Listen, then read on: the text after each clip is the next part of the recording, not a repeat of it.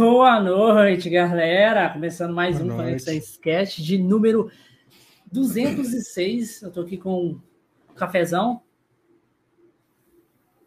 Fala, cafezão. Boa noite, boa noite, galera. Boa noite, Bigatão. Estamos aqui mais uma vez no Conexões Cast, episódio 206, né?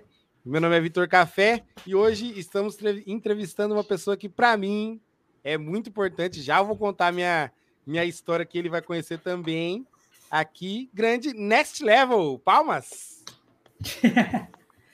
Se apresenta aí, Next. Opa, daí brigadão aí pelo convite, Vitor Bigato. É, prazer aí estar tá falando. Cara, eu acho que como Next Level DJ, eu acho que é o primeiro podcast que eu participo aí, tão, tão desvirginando. É que tem, tem uma caminhada grande, né? não, não, eu já tive outros projetos, mas como Next Level, eu acho que nenhum, não participei de nenhum podcast. Tá aí, meu primeiro. E, primeiro. E, e, qual que, e qual que era os seus, seus, seus outros nomes que você usava anterior? Ah, na verdade, assim, eu fiz muitos projetos musicais, né? Eu uhum. comecei a tocar com 20 anos, então toquei com o meu nome mesmo, que é Ilan, Ilan Krieger. É, eu tinha um projeto de áudio e vídeo, que era o Mike V. Eu fiz um projeto chamado João Gaiola, até o vocalista era o Alexandre Nero, aquele que está na, na novela aí das, oito agora. Ele era o vocalista da banda. É, fiz um projeto também chamado Tribo Brasil. É, tinha lá outros audiobus. Putz, nem lembro, cara. Acho que eu, tipo, lançar música, lancei talvez por 10, 15 nomes diferentes, projetos musicais, uns 4, 5. E desse universo de games e depois para experimentos sociais, aí faz só dois anos, então é relativamente pouco tempo, é novidade também para mim. Os dois anos da, da pandemia aí. É, foi.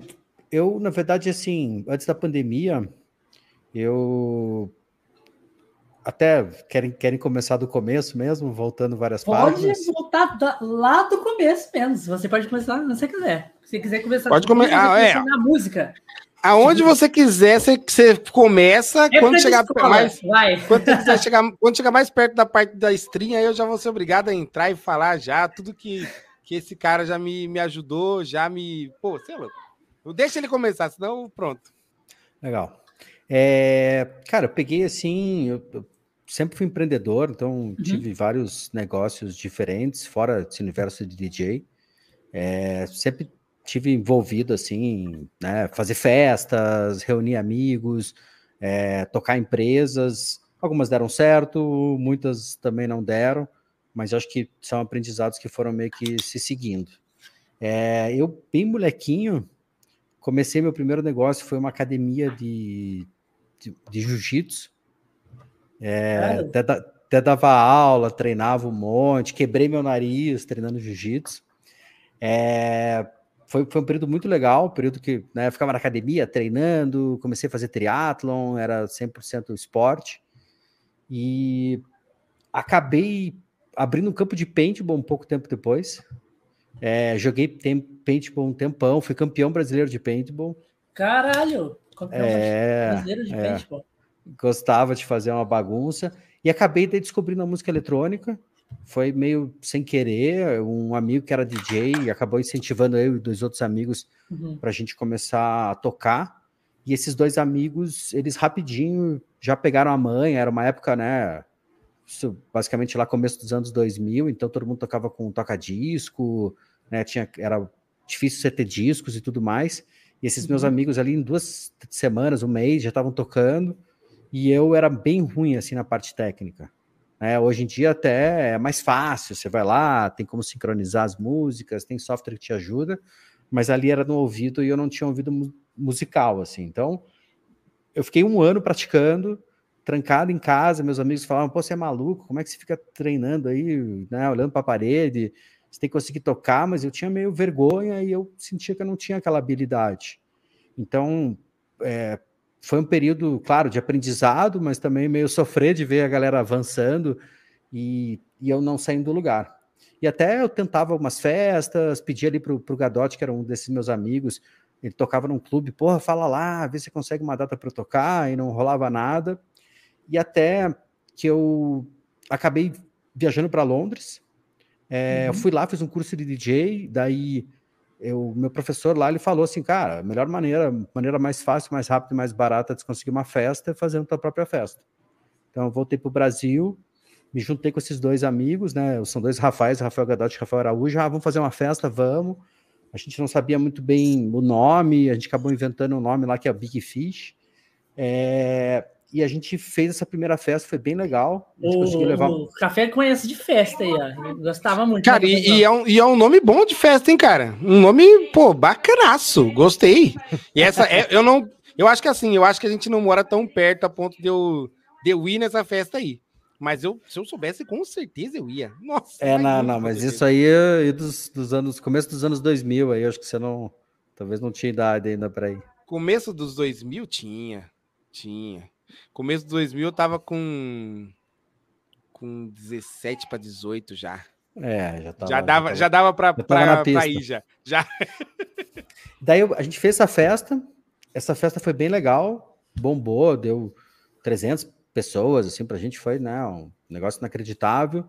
Foi a primeira vez que eu consegui tocar ali numa pista, a galera gostou, eu senti aquela energia lá de estar tá tocando, a galera vibrando. E foi legal que eu saí de lá, assim, já eu tinha umas amigas que estavam estavam sempre nesse clube lá que a gente ia, que era chamava Rave Night Club. E uhum. delas, não, agora somos do teu fã clube, as Ilazettes, né, que é o meu nome, deu porra que legal. E foi, foi bom assim, que daí eu tava encostado lá no, meu, no bar ali depois de, de tocar e chegou o, o, Gustavo Conte, que era aquele cara lá que até a gente tinha, eu tinha tentado fechar uma festa para tocar e o cara tipo, ah, não sei se vai ser legal, não sei se ele se ele vai saber mixar bem, se ele vai pegar a pista, e ele falou, cara, tocou bem, gostei, gostei do teu som, e ele me convidou para tocar no, na casa noturna dele no dia seguinte. É, Gustavo Conte é um dos donos do Arung Beach Club, que é um dos principais clubes de música eletrônica do mundo. E basicamente ali minha carreira começou. Eu comecei a tocar em diversos clubes aqui em Curitiba. Eu entrei numa agência que era de renome na época, e Feelings. Comecei a tocar sul do Brasil, São Paulo, é, e acabei percebendo que também, tipo, só DJ ele era importante, claro, é legal, parte técnica ali, mas que eu queria produzir minhas próprias músicas. Eu acabei que teve uma competição de DJs aqui em Curitiba, que eram os 32 melhores, eu ganhei essa competição. Também foi um período de muito treino, muita prática, é, consegui movimentar ali um público para ir lá torcer por mim, que também era um, uma parte da pontuação era isso. Eu fui, ganhei essa competição, ganhei uma passagem para Londres, fiquei lá seis meses, daí eu fiz lá dois cursos de produção, eu produzi uma música que fez relativamente bastante sucesso na época, e basicamente eu peguei, é, tipo assim, segui na carreira de DJ, cheguei a tocar muito como DJ, 30 vezes por, assim, por, por mês, duas, três vezes por noite. É, foi uma época realmente muito boa. E eu peguei, assim, sou, eu sou meio inquieto, assim, tô sempre meio que uhum. né, dando um próximo passo, inventando uma nova coisa. E acabou que eu é, tinha um amigo, né, que era um DJ, chama, é, chama Andrei, ele é um russo, estava morando no Canadá, ele veio tocar aqui em Curitiba, ficou uns dias até na minha casa, e ele falou, cara, você tem que pegar e você tem que fazer uma escola de DJ, porque você né, já foi para lá, você conhece, você produz bem, você toca bem, é, é uma coisa que está crescendo lá na Europa, você tem que fazer aqui. Então, me, me reuni de volta com esses amigos, né, Rafael Gadotti, o Araújo, um outro DJ aqui, o Leozinho, a gente fundou a IMEC, Academia Internacional de Música Eletrônica, que é um projeto que eu fui diretor-geral, ajudei a fazer toda a parte né, do, dos cursos, curso de DJ, curso de produção musical. A gente iniciou numa primeira sede aqui em Curitiba, passamos por uma segunda sede. É, a gente depois fez uma parceria com o Centro Europeu, que é, é uma, uma rede de, de, de, de cursos é, livres que é bem forte aqui em Curitiba, que tem cursos de fotografia, de design, de moda, é, culinária também, eles são bem fortes. E a gente acabou virando uma rede de escolas que hoje acho que já tem oito sedes, né? Tem norte a sul do Brasil.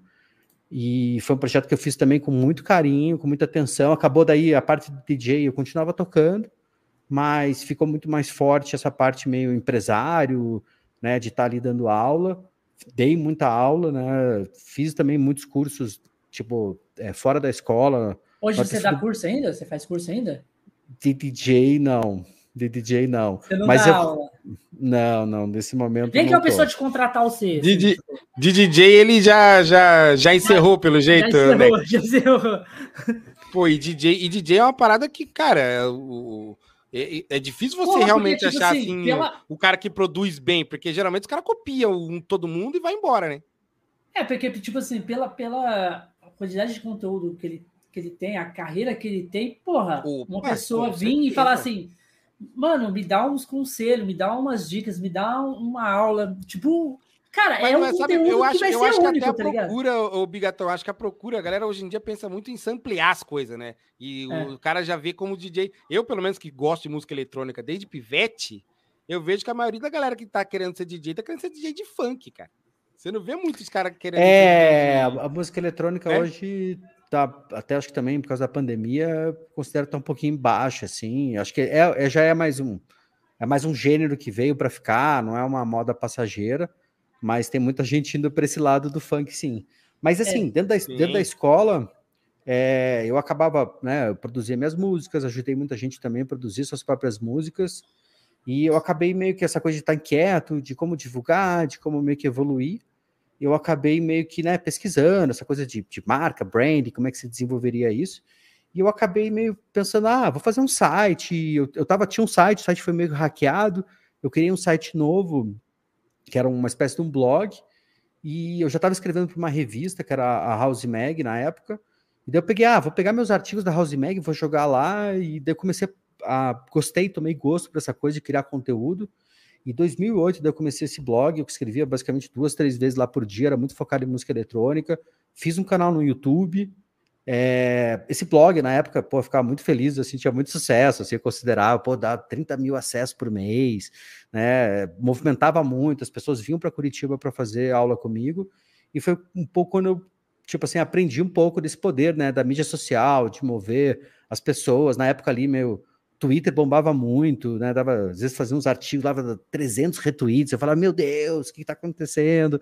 Nossa, Entrava um monte de gente no site, assim, movimentava, às vezes caía o servidor, assim, meio que não aguentava. não aguentava. É, e eu, eu não sei, eu, eu senti que eu, eu gostava dessa, dessa rotina de criar conteúdo, Uhum. é, de colocar isso no ar, de ter o feedback das pessoas, dizendo que estava ruim, estava bom, às vezes tinha mais engajamento, às vezes menos engajamento. É, eu tinha lá um, um quadro que toda segunda-feira eu fazia, que era Melhores da Semana, que eu recebia a música da galera, analisava as músicas, é, comentava, pos- postava, assim, muita gente boa meio que saiu dali. Até hoje, assim, o, o DJ número um do Brasil, o Vintage Culture, um dos top mundial, é, várias vezes, várias entrevistas, ele falou, porra, o Ilan já me ajudou muito, assisti os vídeos dele, então é, eu fico feliz de ter contribuído muito nessa cena de, de música eletrônica, né, direta, indiretamente, sei que também, claro, tem muitas pessoas, tem muitos nomes importantes Deixa, aí deixa, dentro. eu- deixa eu fazer uma pergunta. Você já conheceu o Alok? O Alok, não, assim, diretamente de conversar, não. O Vintage eu falava bastante com ele no Face. Cara, mas é, é isso que eu ia falar, ô Bigatão. Bigatão, eu vou falar, posso falar a verdade pra você? Eu, igual eu falei pra você já, eu gosto de música eletrônica, eu sou, tipo, Ah. mano, gosto muito. Cara, pô, pra, pra mim, o Alok é beleza, comercial. O Vintage, você tá maluco, Não, cara. com certeza o vídeo é muito mais. Mas, tipo assim, tá- é, é, é, põe, põe, põe, tipo assim, num- numa pegada mais, tipo assim. Parece que o Alok, ele tem uma pegada mais, tipo assim. É, que aparece mais, tá É, ligado? o Alok, ele é comercial. Ele é aquele cara que, assim, ó, você vai no show do Alok, ele vai tocar as músicas dele, que agora ele tem bastante música, né, dele. E é, tipo, ah, e aí, galera, ah, que não sei o que. Cara, o Vintage é assim, se você for ver ele num festival de música eletrônica, é aqui, ó. É aqui e vai embora. E vai embora. Ele para pra falar com a galera, salve, salve, não sei o que. Tome música. Cara, o cara é, pô, você tá louco. Eu fico até arrepiado aqui de, de falar desse cara.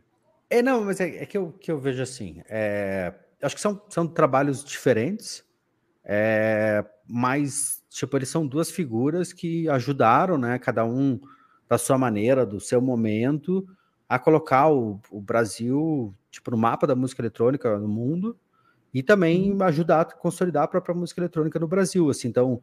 O Vintage, ele to... o, o Lo- Alok, na verdade, ele tocava muito nos festivais de sertanejo, meio que no intervalo das bandas, então é uma sinistro, imagina, sei lá, Maiara e Maraísa e Gustavo Lima depois, entrava o cara. O cara tinha que fazer o comercial mesmo, tinha que pegar no e microfone. Até hoje eu acho que é assim, né, Next? Você vê, você vê muito, por exemplo, o Alok toca muito em rodeio, cara.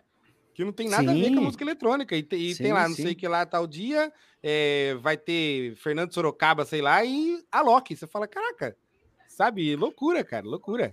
É, então, sim, às vezes a gente olha e fala, ah, é fácil, o cara vai lá e faz isso, faz aquilo, mas, pô, é, são muitos anos de, de trabalho, o Alok, assim, acho que desde criancinha ali, os pais dele são, é, são os fundadores, são os donos do, do Verso Paralelo, que é um festival que tem, tem lá na Bahia, acho que acontece agora a cada dois anos, já toquei lá também, um evento muito bom, muito grande, até teve aquele filme que é...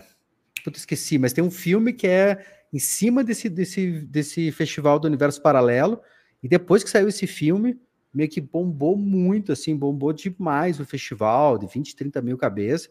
E o Alok estava ali, desde criancinha, tocando, né, desenvolvendo a sonoridade dele. Eu acho que ele tem muito mérito e, assim, o, eu vejo a diferença. O Vintage é aquele cara que ele é, ele é o cara meio que da galera, assim. O, o Alok, ele tem uma carreira, ele é consolidado, ele é muito, tem aquela coisa do manager que direciona, que faz a coisa acontecer, mas o vintage é aquele cara que, que vai pro after, que fica lá, que fica felizão com a galera, que tá ali, parece que é ele que faz a mídia social dele, ele tem um envolvimento diferente, assim, com o público, e eu acho que também ele bota Ó, Eu achei o nome do filme, é Paraísos Artificiais. Exato. Exato. Esse filme é, é, bom mesmo, cara. É louco, é louco, é louco, é louco. É baseado no festival lá. Boa, obrigado por pesquisar aí que, não, que fugiu. Então, assim, esse lado da escola foi bem legal, né? De ter ativado as mídias sociais. Na época já tinha página Facebook, bombava ali no YouTube, tinha o blog, a galera vinha para cá. É, fiz muito assim esse fluxo do, do blog, meio que retroalimentando a escola. Era uma época que eu ia para tocar muito, até às vezes quando eu ia também da aula, essa coisa conectada. E acabou que, basicamente, há uns oito anos atrás, eu, de uma certa maneira, chegou num ponto que eu achei que eu estava meio estagnado, assim. A gente tinha criado uma estrutura muito legal, a gente tinha sedes físicas, é, a gente tinha bons parceiros, assim, de diferentes cidades, mas eu estava vendo essa coisa do online e eu queria fazer uma coisa diferente e eu resolvi sair, assim, da escola e vender minha participação. Na época, sim, todo mundo falava, nossa, é maluco, pô, tá tudo certo, tua vida tá toda encaminhada, por que, que você vai fazer loucura? Por que, que você vai mexer com essas coisas? Era uma época que eu tava com um projeto, que ainda tem um projeto de fazer os sete cumes, de subir as sete montanhas mais altas de cada um dos continentes. Então, Caralho. é, uma época que eu tava lá nessa construção, já, tava, já tinha feito quatro dessas, né? Três das quatro que eu já fiz, né? Eu já tenho já fiz a Concagua, já fiz Elbrus, já fiz Pirâmide de Carson, já fiz Kilimanjaro, fui para o Polo Sul, não consegui fazer o cume, já fui para o campo base do Everest. Meu pai, ele fez os sete cumes. Meu pai subiu essas sete montanhas e meu pai é o brasileiro mais velho a fazer o cume do Everest e o brasileiro mais velho também a completar os sete cumes. Meu pai Rapaz, é, uma... que doideira, cara. Caralho! É. Caramba, é tipo. Cara, porra! Cara, é, é, assim, eu, eu vou falar, tipo, eu não, não, não briso tanto nisso porque eu tenho, eu tenho um pouco de medo de altura. E, e tipo assim, depende um pouco da altura também. Por exemplo, se eu tiver de, de, avião, é. Pô, beleza, né, tá tranquilo. Agora, se eu estiver subindo, vai ter uma hora que eu vou olhar e falar assim: Meu Deus, que, que Mas eu, acho que eu, eu, acho que não tem essa proporção. Eu acho que não tem, né? Ou, ou tem? E? Porque, tipo assim, você vai estar tá na montanha. Então, tipo assim, você vai saber que você tá muito alto, mas lá não vai parecer. Eu acho que vai parecer que você tá, sei lá, no morrinho. Tá ligado? Cara, não sei. Não, não, depende. É, tem, tem momentos que sim, tem momentos que você está sempre olhando e falando, ah, o cume é ali. Você está quebrado às vezes, por exemplo, Kilimanjaro, que é na, na África. É, eu fui uma primeira vez, foi a primeira grande montanha que eu fui, não consegui fazer o cume. É uma montanha bem dura, assim, porque é, você faz em relativamente pouco tempo. É mais ou menos tipo, uma pegada que você vai meio que subindo, subindo, vai, faz o cume e volta para você dar uma relaxada. Não tem, não tem muito o que fazer. Rapaz. E eu fui, não, consegui, não consegui fazer, fiquei puto, assim, porque eu tinha treinado, achei que estava bem. É, retornei lá um ano e pouco depois e peguei um dos dias mais frios ali que teve, assim, nos últimos cinco anos, assim, nevando um monte, uma friaca sinistra, e você olhava assim e falava, não, acho que já tá chegando, assim, ali que tá o cume. Daí você chegava lá, não, agora tem mais um tem daqui, mais um mais um, e mais um. daí o guia falava, não, mais um pouquinho, agora tá quase lá, agora mais e tal. nunca chegava. É, eu, mas assim, muitas vezes você tá, o Bigato, é, meio que olhando quase no degrau degrau, assim, você... É. Às vezes você tá tão cansado ali, tão focado naquilo, que você vê uma pedrinha desse tamanho e você fala, cara, isso aqui é muito alto. Você fala, ah, vou desviar aqui para não precisar levantar o pé, e cada passo é, é uma, é uma vitória. Mas tem, por exemplo, momentos lá que eu fui subir o Elbrus, que é a mais alta da Europa, que é na Rússia, é também super frio, assim, e é uma puxada também bem grande, que você faz o cume subindo 2 mil metros num, num, dia só.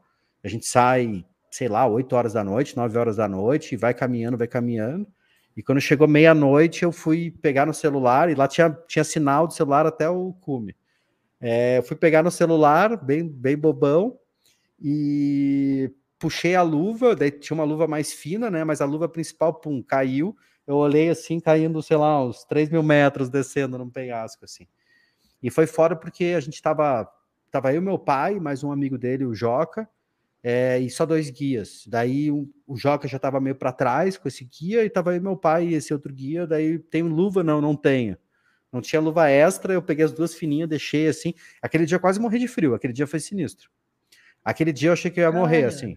Porque de Cara, tanto... e, tem, e, tem, essa, e tem essa parada do frio, eu já vi, já vi história assim, tipo, em podcast e tal, do cara, tipo assim, ele, ele tirar a luva numa situação dessa, e, cara, o dedo já quase, tipo, já congelar Mas vai pra mesmo, bala. De, oh, vai pra é um bala. Frio... É, não, não, não, mas, cara, é, esse nível, ele ele é um nível sinistro. Meu pai, ele tem, ele tá com um pouquinho de congelamento, assim, na, na, na pontinha dos mindinhos, e acho que no dedão também uma coisinha fica ele tá conseguindo, tá conseguindo tipo, recuperar. Fica queimado para sempre, né? Fica com queimadura, né? De terceiro é, grau. É, não, aquele dia, cara, que era um frio que, vamos dizer, eu não senti ele concentrado tão na mão, mas ele meio que na mão, ele entrando meio no braço e ele quase pegando meio que no corpo todo, assim. E tanto nossa, que lá. Nossa senhora. Tanto que, tipo assim, a gente foi indo, isso era meia-noite. Daí eu fui indo, foi subindo, subindo, subindo. Até umas quatro e pouco da manhã comecei a ver o sol nascendo, assim. Falei, meu Deus, não, eu preciso do sol. Preciso do sol de qualquer maneira. A gente foi indo, indo, indo, assim. Daí chegou uma hora que a gente tava bem perto. Eu peguei, tipo assim, até meio que as, dentro da, das possibilidades, né? Imagina 5 mil metros de altura. Dei uma aceleradinha, assim, cheguei no sol, assim. Falei, meu Deus. Daí eu sentei essa hora e tava tipo assim, eu tinha feito tanto esforço, assim, sabe? Eu tava tão difícil que parecia que meu corpo falava assim: morra, melhor você morrer aí. E, e, a respiração daquele jeito, né? Não, mas aquilo era tipo assim: não, o, corpo, tipo... o corpo falando, cara, morra, porque é melhor, cara, você tá sofrendo aí, é melhor Nossa nem senhora. seguir. Daí o guia, sei lá, ele foi fazer xixi, que ele foi fazer, ele ficou um tempo ali, ele voltou uns 10 minutos depois, e para mim, eu, tipo assim, eu já ia descer, eu ia pedir para descer. Só que daí eu fiquei pensando também que meu pai, era, era dia dos pais, Ia ser muito legal fazer o cume junto com meu pai. Meu pai tinha se esquecido. Eu ia lembrar para ele lá em cima. E mas eu pensei, cara, não dá, não vou conseguir, eu vou morrer aqui, eu preciso voltar porque eu não, não Caralho, vou. É porque cada passo que você dá para cima, você tem que saber que você vai dar mais um para baixo depois, né? É, cada, cada passo para frente é dois para trás, né, cara? Não, daí chegou, che, chegou o guia, falou, levantou, falou let's go, eu falei let's go, eu fui, subi, fiz cume, voltei e deu tudo certo, deu tudo certo. Foi foda. Essa Caraca, foi uma das. Que, que parada doida, cara. E viu? Mas, tudo... mas, mas você... voltando, vai falar. É, fala. Não, pode voltar, pode voltar. Eu ia, falar, eu ia falar disso, voltando um pouco. Então, eu tava com essa vida tranquila, bem, é, vamos dizer assim, organizada. Tinha escola, mas conseguia às vezes viajar ali um mês, ficar 30, 40 dias viajando. As coisas estavam meio que girando, mas é, acabei reencontrando uma, uma namorada ali da, de, da adolescência, a gente meio que se juntou, é, ela engravidou rápido, assim, mas a gente, da maneira queria, assim, a gente estava nessa pegada a gente decidiu casar. E daí, dessa, de eu ter casado com ela, e eu senti meio um desconforto na escola, assim, eu achei que eu queria fazer coisas novas, eu queria fazer coisas diferentes, eu não sabia o que eu ia fazer. E daí, aquela coisa, né, todo mundo falou que eu era louco, não faça isso, mas fui lá, vendi a escola bem rápido, assim, um mês e meio eu vendi ela. É, e daí, pô, tava com uma grana no bolso, o que, que eu vou fazer, para onde que eu vou? E comecei a pesquisar assim sobre novos modelos de negócio, comecei a pesquisar sobre o universo de startups, como é que funcionava, né? Tipo, como é que era uma estrutura, como é que você montava uma startup.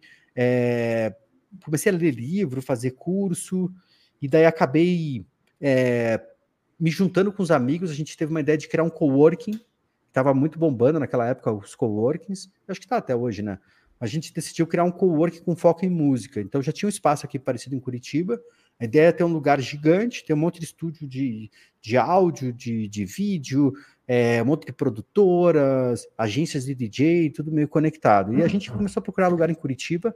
Até a gente encontrou um espaço muito sinistro, que é no Parque das Pedreiras, onde fica a Pedreira Paulo Lemins, que é o Perdarame, é, provavelmente vocês conhecem, tem bastante shows, assim, tem um mirante eu lá conheço. que é bem legal. Ópera de Arame eu conheço bastante por causa de stand-up. Os caras do stand-up, tudo quer gravar lá. Ah, sim, sim.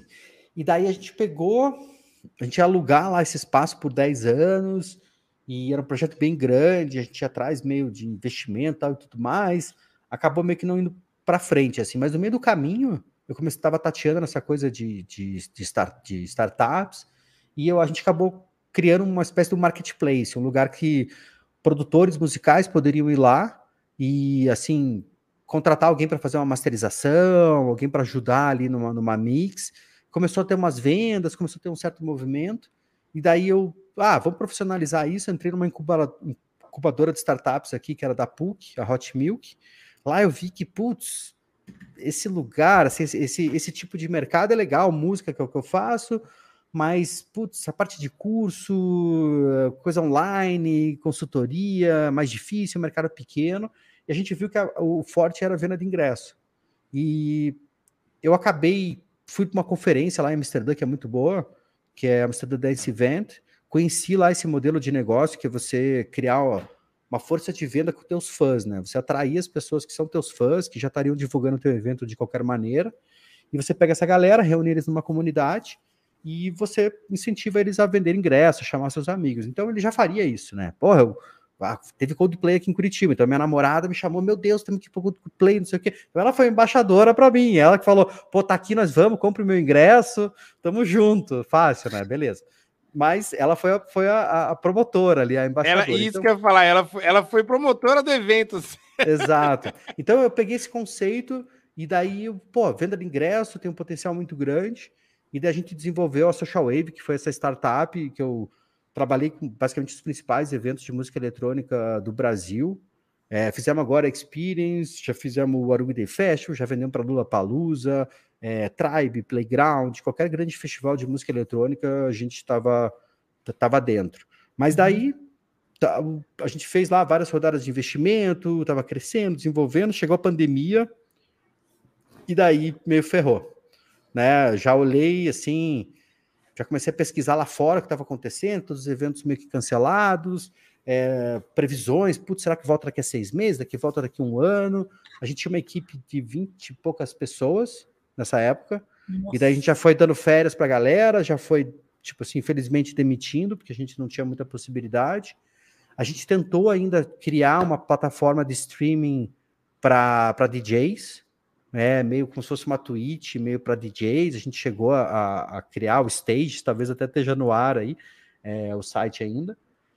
E basicamente eu fiz algumas coisas na pandemia, que a gente eu fiz uns eventos até é, focados meio em arte, uma coisa que foi bem legal, mas acabei também começando a fazer lives, lives como DJ. Voltei a fazer a festa Big Fish, tudo online, é, aquela coisa que ninguém estava meio que saindo de casa acabei criando uma comunidade. É... Você, você, você, já, quando você começou a fazer live, você já conhecia já esse universo de live, tipo Twitch, essas coisas? Cara, assim, pra você ter uma ideia, eu, meu primeiro canal no YouTube eu comecei em 2008, é, que era basicamente quando eu estava começando o, o YouTube em si. Mas antes disso, eu já fazia lives no, no Justin TV. O Justin TV que se transformou na Twitch se transformou na Twitch, é isso mesmo. O Justin TV virou a Twitch. É, eu tenho. Eu, eu, eu Cara, tem, tem, tem, tem, tem tutorial meu ensinando como fazer live no, Justin, TV no Justin TV em 2000, sei lá, 2000 e pouquinho. Quando, quando eu criei a minha conta da Twitch, foi a mesma coisa. Eu, tipo assim, eu criei na Justin e aí passou pra Twitch. Pô, é, então. é, E a Justin, cara, a, o, a Justin TV, ela era. Ela, ela chegou meio que na frente do YouTube, porque o YouTube ele, ele sempre foi muito travado pra música, né? Sempre foi muito travado para música. Se você colocar a musiquinha lá, tipo, o Next é DJ, Se ele estiver tocando as músicas dele e tiver mais cai. de 15 segundos de uma música de alguém, cai. É, é impressionante, cara. Uhum. E a Justin chegou com uma proposta diferente, né?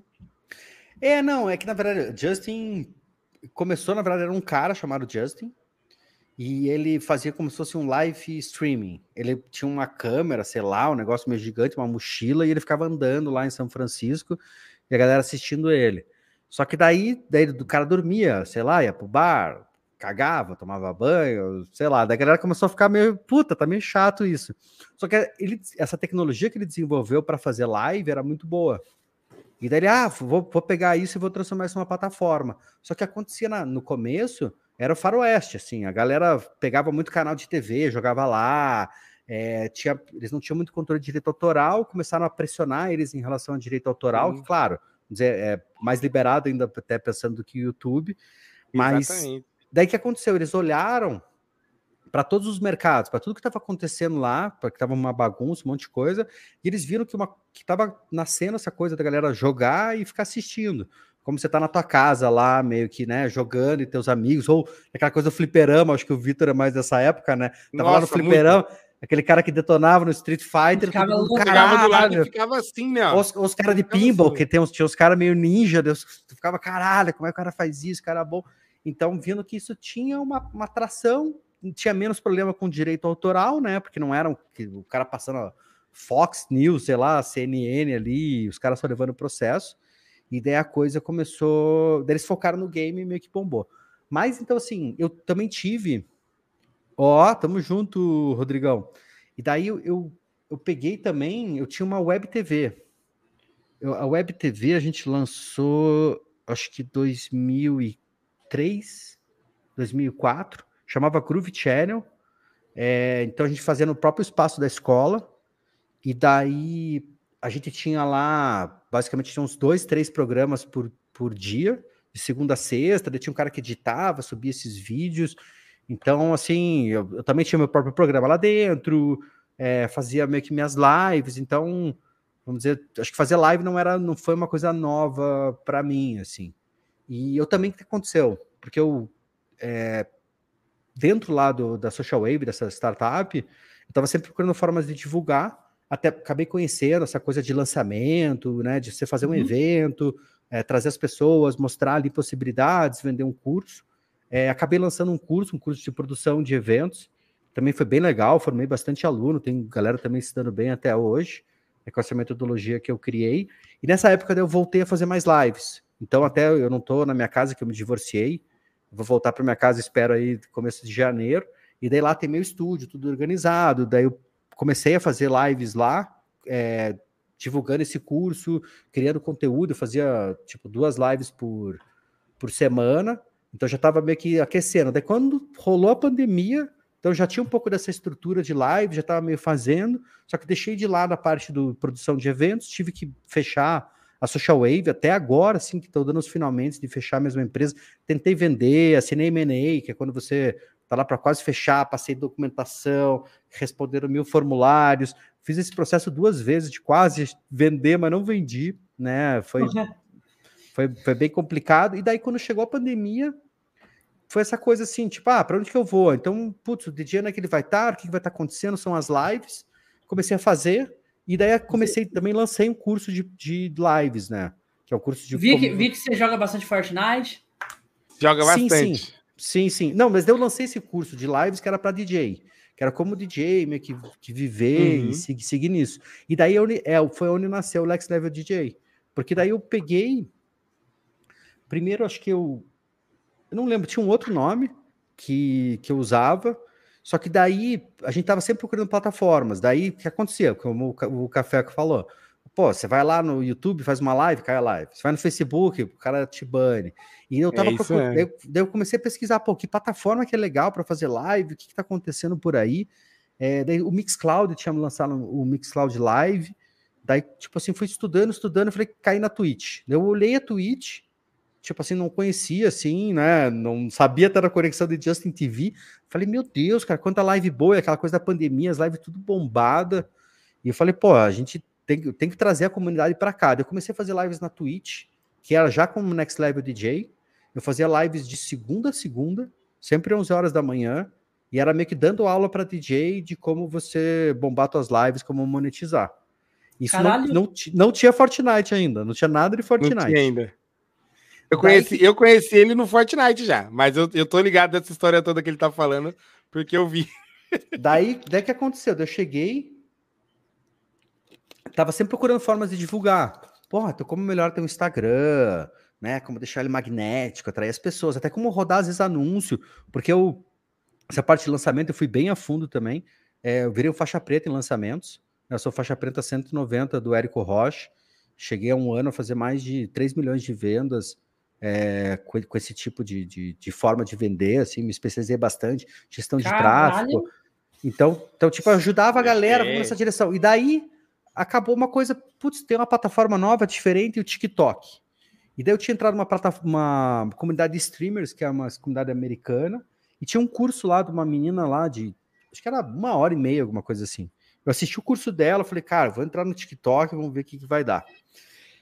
Peguei num domingo, meio que, tipo assim, estudei um pouquinho o que eu ia fazer, daí no domingo falei, cara, vou gravar uns vídeos.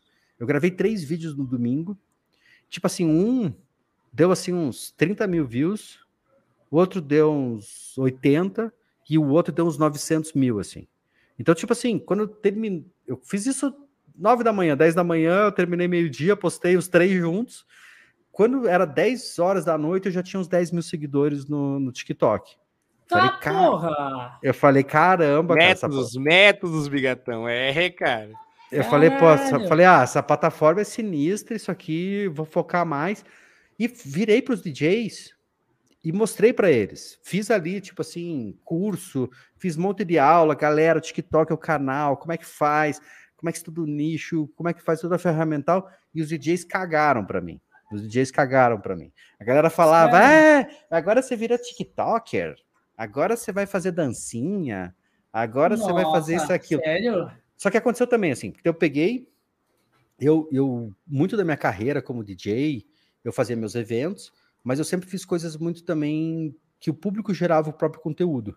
Então eu fiz, a, eu participei daquela competição de DJs, ganhei a competição e eu até para minha carreira foi um, um, divisor de águas, porque eu juntava o público, ia lá, divulgava, tal, e treinava muito.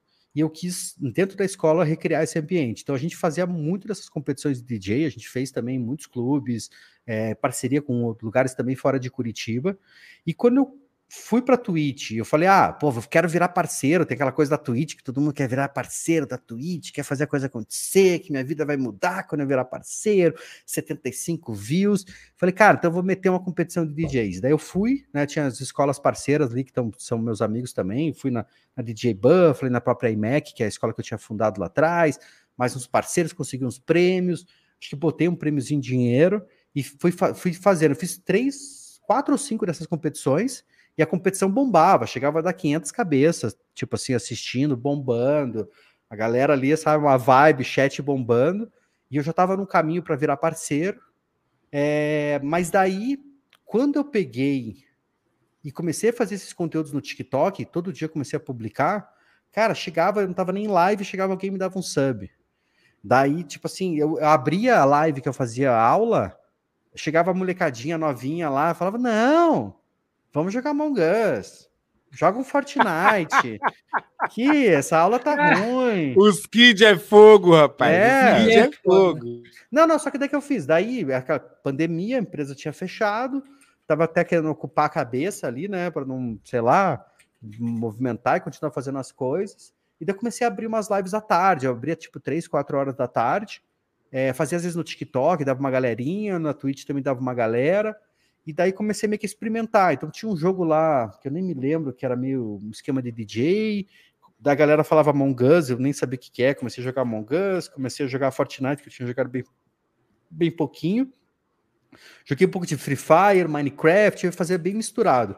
E daí uhum. eu percebi assim, fui olhar nos números, né, do tem uma plataforma que é o Twitch Tracker, que você consegue ver cada um dos, dos gêneros ali que você escolhe, né, os, os games que você escolhe, qual traz mais seguidor, tal, quantas horas você faz. Daí eu vi, olhei e falei, cara, Fortnite é o que tá movimentando mais, que traz mais gente. Comecei a fazer as lives de Fortnite, e daí também tipo assim, eu, acho que vou sempre conectando um pouco do que eu já aprendi lá atrás. Pô, quando DJ eu conseguia bombar as festas que eu pegava e fazia as competições de DJ. Legal, eu já bombava as lives que eu fazia as competições de DJ também de live. Pô, vou fazer competição também de Fortnite. Então, criei uma estrutura de competição. É, rolava ali basicamente todo dia competição na minha live. Teve lives ali de front page de Twitch, de 7, 10 mil pessoas assistindo, loucura, toda aquela movimentação. Meu Discord, acho que tinha umas 10, 12 mil pessoas, até hackearam meu Discord e perdi ele, tadinho. E foi um conteúdo que eu gostava muito de fazer, assim, mas que, que dá prazer, que é legal, que é divertido, mas o conteúdo que eu gerava no TikTok, eu, eu achava legal também, mas eu era o, o bobo da corte, assim. Eu fazia o Caio Pinto 663, que é um que é um personagem que eu criei, né? Muita gente não sabe, mas eu que criei o Caio Pinto 663, eu sou ele mesmo. E daí era. e era um. Como se fosse um troll, né? Que chegava na live, ia lá e, e falava as coisas mais absurdas possíveis, imagináveis.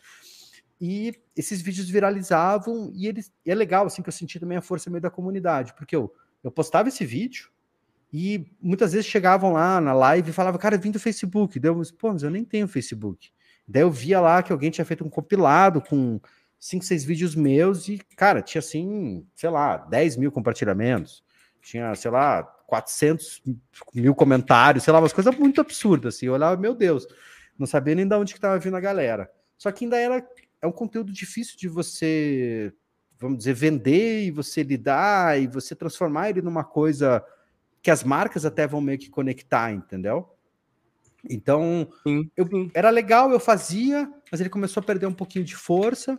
Eu comecei a fazer uma coisa mais focada no Fortnite. E daí tem essa coisa também, que o Caio, e nas lives, né, era uma coisa que era muito ampla. Então, qualquer pessoa de qualquer live ia ver uma trollada, ou só alguém que, sei lá, um curioso ia dar uma risada. Mas quando você vai falando, vai nichando mais pro Fortnite, é legal que você fica forte naquele, naquele universo Uhum. mas às vezes o universo ele é grande, claro, do Fortnite ele é absurdo, mas ele é menor. E eu fui indo, fui caminhando, tava meio que né, numa direção legal.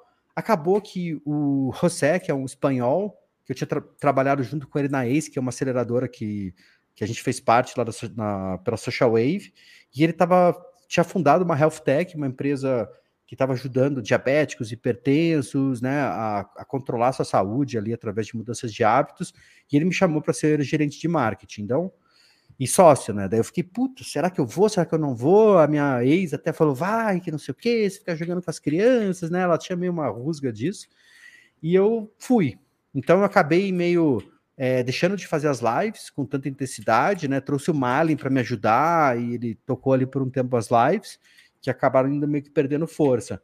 E eu estava até mantendo assim mais a parte do conteúdo no TikTok, é, trabalhando como gerente de marketing na trabalho nessa health tech, né, na Lincoln, e acabou que deu essa mudança de, desse, dessa coisa do conteúdo, porque até isso surgiu muito porque a gente estava, sei lá, essa coisa, eu na pandemia eu fiquei muito em casa, tipo até meio preocupado com, sabe, pai, mãe, vó, né, não, não queria, tipo assim, sei lá, que ninguém pegasse nada, então fiquei muito em casa. E quando essa uhum. coisa começou a liberar, começou a sair, eu achei que, que eu queria ir para a rua, meio que interagir com as pessoas. Conheci trabalho de, de pessoas como John Leitão, MD Motivator, que é um gringo, John Darts. Falei, cara, eu preciso fazer alguma coisa assim. Eu fiz um primeiro vídeo que até era meio que fake, foi o único vídeo que eu fiz fake, assim, de, de na rua, de interagindo, que às vezes a pessoa fala, ai, é um dublê, é um ator que tá contratado, sabe? Fala umas bobagens assim. E daí eu chamei essa, essa, minha, essa minha ex lá, e daí a gente fez um que era, que eu perguntava para ela, ah, o que, que, você faria se você descobrisse que teu filho tá usando o Discord? É como se fosse na rua entrevistando, só que eu falei como se fosse uma droga. Cara, né? eu vi esse vídeo, cara. Eu vi, eu compartilhei esse vídeo, eu achei sensacional, velho. Tipo assim, te, teve gente falando, cara, meu filho, meu filho tem criação, meu filho não usa essas coisas aí, não, cara. Que não sei o que, em casa não entra Discord. Falando assim, tá ligado? É, então, mas esse vídeo, porque assim, na época do Caio, é, tipo assim, tinha muitos vídeos que viralizavam, uma tinha uma média às vezes 500, 600 mil plays, que é bom, né? Uma boa movimentação lá no TikTok, crescia as outras mídias. Quando eu postei esse, deu 3 milhões de plays assim, rapidinho, ah, cresceu ah, um monte. Eu falei, cara, eu, eu quero ir para essa direção, eu quero fazer coisas assim, quero interagir com as pessoas. Só que eu não tinha tec tecnologia, não tinha, não tinha câmera, não tinha nada para ir na rua. E daí, os primeiros vídeos eu fazia, que era um esquema que eu vi um outro criador, que eu ia com a câmera meio que na mão, assim, como se fosse no celular, e chegava meio com a mão fechada, ia meio cumprimentar a pessoa. Daí a pessoa me cumprimentava, eu ia lá e dava um bombom. Já é... veio aqui já o, o rapaz do suquinho, ele já veio aqui no cast também. Que, quem que é? Ele faz é isso mesmo, é o Elvis. É, é um cara que é gigante no, no Quai, não? Onde que ele é grande? Ele é grande, no, no TikTok ele tem um milhão. Ah, tá, legal, legal. Não, mas tem, tem, tem, tem, alguns que fazem. Ele vem assim, ele vem assim mesmo, e ele falou que ele que trouxe essa trend pro Brasil. Legal, ele, bem tesão, bem tesão. É, assim, eu... E bate assim, ele desse jeito mesmo ele faz. Ele falou: põe o celular assim, meio assim, e vou assim com a mão. Aí eu dou um soquinho, a pessoa bate, aí eu dou um chocolate para ela. Sim, essa foi, foi muito legal. Acho que esse cara é o cara de Curitiba aqui, não? Isso, é de Curitiba. Ah, sim, sim, sim, legal, legal. Eu já vi vários vídeos dele. E daí que aconteceu? Esse, esses vídeos foram legais também, funcionaram. Só que teve um, daí um dia e que tinha uma senhora que estava meio que numa uma farmácia ali perto da casa que eu estava morando. E daí ela foi lá, tava vendendo esses panos ali, só que era um, tipo um dia à noite. Daí eu falei, ó, oh, não, não, consigo falar com você, tá, vou voltar amanhã. Daí eu voltei no dia seguinte, e daí fui meio, fiz assim como se fosse do soquinho, mas comecei a interagir.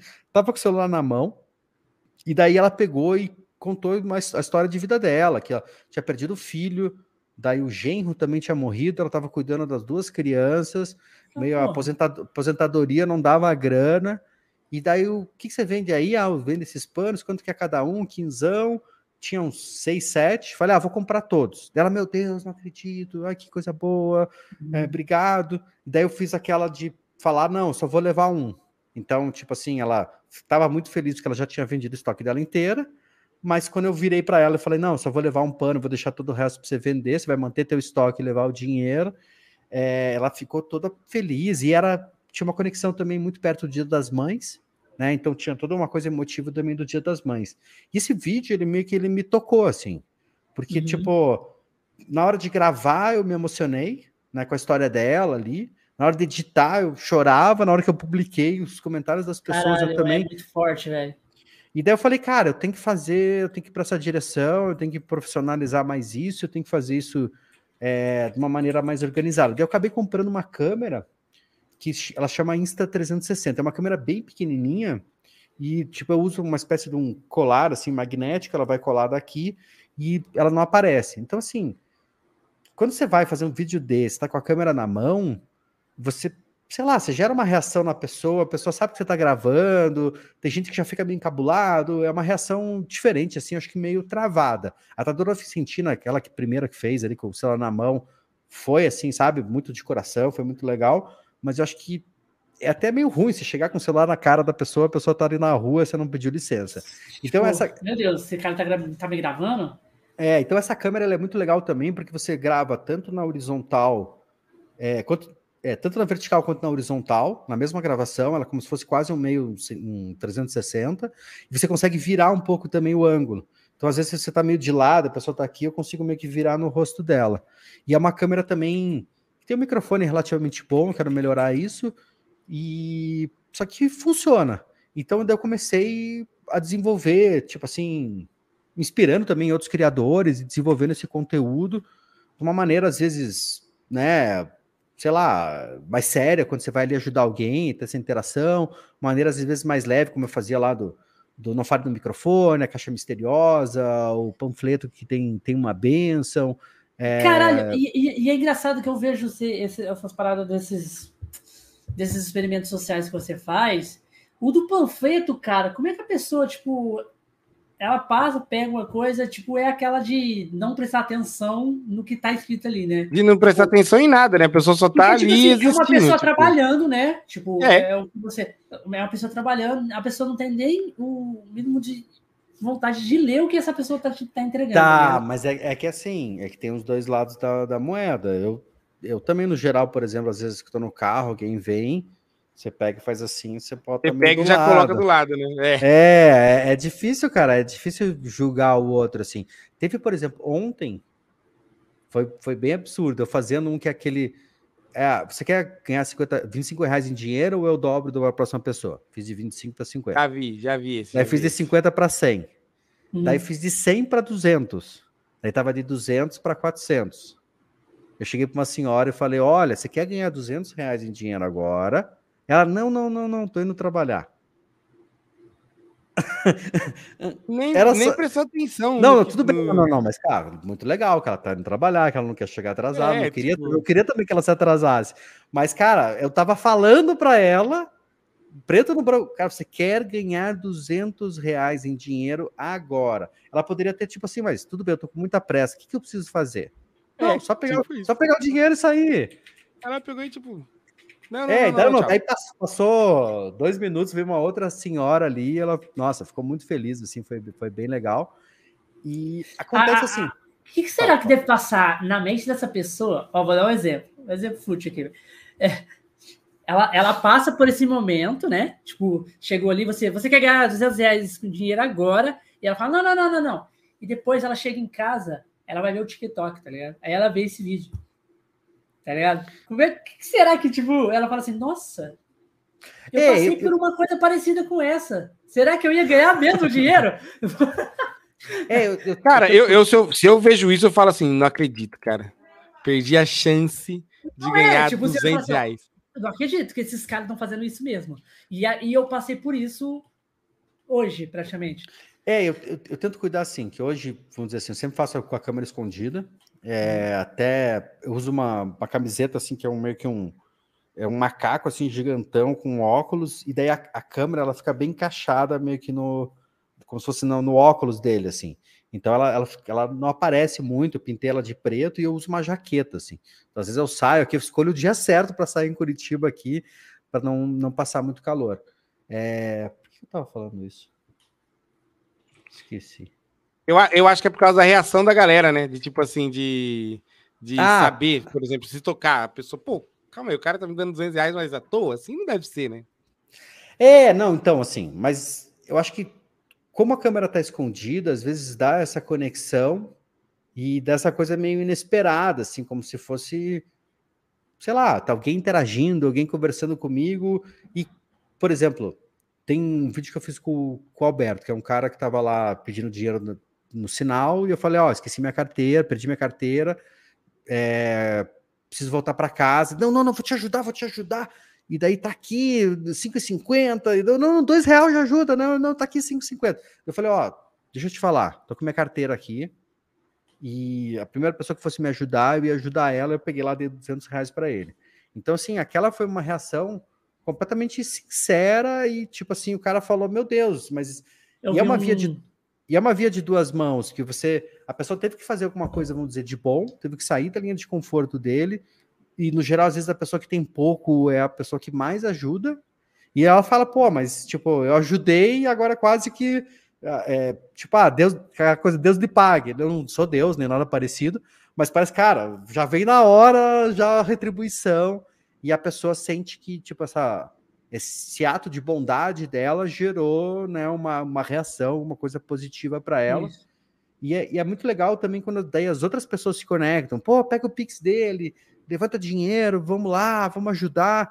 É, o Alberto, por exemplo, está construindo uma casa com a grana que a gente acabou levantando para ele, a dona Vicentina. Olha que da hora, cara. Que parada da hora, né, cara? A dona Vicentina fez, fez uma, um puxadinho na casa dela, agora que um dos netos estavam dormindo na sala, agora está dormindo no, nesse quarto novo. Então são coisas bem legais. E eu fico feliz assim que eu, com a parte de games, foi o que me ajudou a iniciar. Eu consegui criar uma estrutura mínima ali, que eu tipo, já tinha uma receita disso. É, eu trabalho né, como gerente de marketing nessa HealthTech, vamos dizer, que mantém, vamos dizer, a minha vida. Então eu consegui, que é o que eu faço ainda hoje, 100% do que eu ganho nos vídeos eu basicamente eu acabo investindo nos vídeos. Revertendo para os próprios vídeos, entendi. É, e daí, Pô, por exemplo, sim. por exemplo, agora eu tô no, no Quai lá, eu tô, que eu já trabalho um tempo com eles, tô ganhando uma grana, assim, até fiquei assustado ontem, falei, caralho, ver tudo isso, que bom, vamos bombar. Facebook tá bombando, cara. Facebook é a melhor plataforma, eu acho que final de 2022, disparado. O Facebook tá com 140 mil, é, acho que vai dar até mais grana do que do que do Quai lá no Facebook. É, o YouTube Mas como é que funciona começar... o Facebook para poder ganhar? É para monetização? Para monetização? Eu também não sei como tá funciona. Tá rolando, cara, tá rolando. Na verdade, assim, eu tô com um manager que tá me ajudando. É, ele tinha trabalhado já com meu irmão. O meu irmão que foi que eu consegui fechar, pegar a faixa preta em lançamentos. Ele tem um curso para é, desenvolvedores né, de programação. E, e, ele sempre trabalhou com influenciadores. Ele chegou a, a aquele podcast do Blackouts, ele patrocinou primeiro, ele estava quase fechando o patrocínio da Fúria, umas coisas bem gigantes, assim. E esse cara sempre ajudou meu irmão a encontrar os influenciadores. E daí meu irmão, cara, tá bombando teu negócio, eu vou te passar aqui para ele. E, e, ele tem me ajudado muito, assim. Eu tô para fechar agora, por exemplo, uma publi com a Positiva Informática, que eles querem dar computador, celular pra galera. Cara, coisas, é, uma tipo... coisa, é uma coisa que eu viajo muito, essa parada de, de pegar, sei lá, parceria ou, ou Tipo, eu não sei como, tipo assim, eu não, eu não sou aquela pessoa que sei chegar na, na, na tipo assim, nas marcas para poder falar assim, cara, eu tenho esse projeto aqui, não sei como eu fazer isso. É, cara, isso. Então, é, é isso aí que tá, obrigado. Quando eu falei para você que eu já conhecia um pouco da história do Next, é, é. porque é. eu, quando eu, eu descobri, quando eu conheci ele, eu tava justamente procurando isso, cara. Tipo assim, eu queria dar um jeito de fazer dar certo. Não a parte, pô, ah, vamos pegar um milhão de pessoas. Não, mas saber vender meu peixe, né? E aí eu encontrei o curso dele, cara. Por isso que eu tô falando que quando, quando eu falei que eu era, que eu sou foi é realmente isso. Porque no curso dele, ele, ele ensina você a, tipo assim, ele vai falar um pouco mais com propriedade, lógico que ele que criou o curso, então, tipo. mas assim, ele ensina você desde a parte de você é, se comportar como um streamer ali bem, até uhum. a parte de você realmente saber conversar com a marca, tipo, apresentar o seu trabalho para a marca, sabe? E tipo, cara, é, é uma virada de chave que você tem na cabeça quando você começa a aprender isso, sabe? Quando você pega alguém que sabe fazer isso, né? É, mas assim, essa parte meio que do, do curso, assim, acho que é uma coisa que também é, fiz com muito carinho, assim, não, não tô abrindo novas turmas nesse momento, mas é muito dessa coisa de você atrair, de você manter, né? E daí você conseguir monetizar, né? Você se você não conseguir né, trazer as pessoas, você não, não consegue gerar todo esse fluxo. É, mas o que a gente estava falando, por exemplo, do, do, Facebook, deixa eu só fechar o a, do Facebook, a gente vai falar das pubs. No Facebook, hoje, o que está acontecendo? É, a gente vê assim, por exemplo, Instagram. Todo mundo meio que quer estar tá no Instagram, quer fazer o Instagram meio que acontecer. Então tem muita gente criando conteúdo, só que o Instagram ele tá meio perdendo força. A galera tá indo muito pro TikTok, até o Shorts está traindo, eles tentaram ali com o Reels, mas ele não tem essa, essa tração como tem as outras plataformas. O Facebook, hoje, ainda tem muita gente. A gente sabe, ah, mudou, que não sei o quê. Cara, mas ainda tem muita gente, e tem de todo o demográfico, tanto molecada, não é só velho que está lá parado. Parece que reduziu um pouco essa parte de anúncios. Antes, cara, você ia lá, entrava naquela loja de, sei lá, Netshoes ali para ver um tênis, o tênis tipo, e atrás de você seis meses até você comprar. Você comprava só para não ver mais o anúncio. Então isso hoje não tá, cara. Parece que o ROI não é, não é tão claro e as pessoas estão. Tem menos anúncio, parece que tem menos gente criando conteúdo e ainda tem uma galera lá. Então, cara, acho que meu Facebook eu comecei ele talvez há 50 dias, uma coisa assim. Tô com 140 mil seguidores lá já. É, último mês acho que deu 17 milhões de visualizações. E daí você vai liberando, né? Eu consegui é página? liberar. Página. É, tipo, Página. É uma, página. É, tipo assim, não é o, o, perfil, é uma não página. É perfil. Não, é, tem, que é. ser, tem, que ser, página, tem que ser página. Isso, isso eu, eu sei porque no, quando eu vejo a, o pessoal fazendo live no Facebook, né? E você entra lá e não é, nunca é perfil, é sempre página. Sempre sim, página. sim, sim, tem, tem que ser a página. É legal assim, hoje, por exemplo, meu perfil do Facebook eu nem entro. Eu entro só no Facebook, aparece só a minha página, tem a galera que eu sigo como página, e eu fico naquele ambiente assim, e eu tô gostando bastante. Assim, a comunidade é muito forte. E o Facebook é louco também, além disso, assim, que parece que está fácil de crescer, tem essa parte do compartilhamento, né? Que é a ferramenta que você vai lá, você compartilha, vai no teu perfil. Então, assim, eu tenho, sei lá, às vezes uns vídeos lá, mil, duas mil compartilhamentos. É, teve o Gustavo Lima compartilhou um vídeo meu, assim, também bombou meu, meu Facebook meio que da noite pro dia. Daí hoje eu, eu ganho, tô ganhando com, no Reels, é, tá dando uns 20 dólares por dia, que eu acho que é bem bom, assim, movimenta bastante. E dá para fazer a monetização também do vídeo que é o InStream, que é como se fosse aquele Watch. Né? Lá dentro tem Reels e tem o Watch. Só que não sei o que aconteceu. Teve, na verdade, um vídeo meu que eu publiquei, que tinha uma música que eu achava que tinha direito autoral liberado, mas não tinha. E essa música meio que me deu um flag lá e eu tô até agora meio travado. E eu até comecei uma segunda página, assim, falei, ah, vou começar uma segunda página, foda-se, para tentar monetizar, só que daí agora liberou a monetização do Reels, e eu tô chamando no suporte, tentando liberar, assim, mas eu acho que quando eu liberar as duas, porque o meu, do, eu publico o mesmo vídeo, tanto no, como se fosse no feed, quanto no Reels. E os dois dão mais ou menos a mesma quantidade de views. Eu acho que assim, automaticamente então... quando você joga no Reels, ele já vai pro feed, não é? Não, não, não. Eu, eu prefiro publicar nos dois. Se você entrar lá depois, né, acho que tá Next Level DJ lá, GGB Next Level DJ. Eu pego, cara, publico o mesmo vídeo, eu entro no feed e daí publico no Reels. E eles vão para é... eles vão para coisas ficam... diferentes. Ficam diferentes, ah, eles, quer ver? Eles, eles fica, não fica tipo dois igual no, no feed, não. É, quer ver, ó, que eu publiquei hoje aqui, ó. É, tem um que está com 148 curtidas, 8 comentários, 2 compartilhamentos, e outro está com 207, 17, 2 compartilhamentos. Então acaba sendo. Daí cada um é uma monetização diferente, assim. Ah, entendi. Então eu acho que assim, o YouTube vai monetizar também esses vídeos curtos. O TikTok está correndo atrás também, lá nos Estados Unidos também está lançando uma monetização. Nos Estados Unidos é... já tem a monetização, só é aqui que não tem. Não, não, lá tem só o Creator Fund, que é, ele é limitado. Você tem um valor lá que eles liberam por mês, e daí os criadores meio que dividem. Vai ter, um, vai ter um novo que chama Pulse. Daí o Pulse ele vai te pagar, basicamente, se você. A pessoa passou o teu vídeo assistiu um anúncio, você vai ganhar direto ali um split desse anúncio. Ah, vai ser bem sinistro. Vantagem. Vai ser sinistro. Vai ser sinistro. Aí eu vejo vantagem, porque, porra.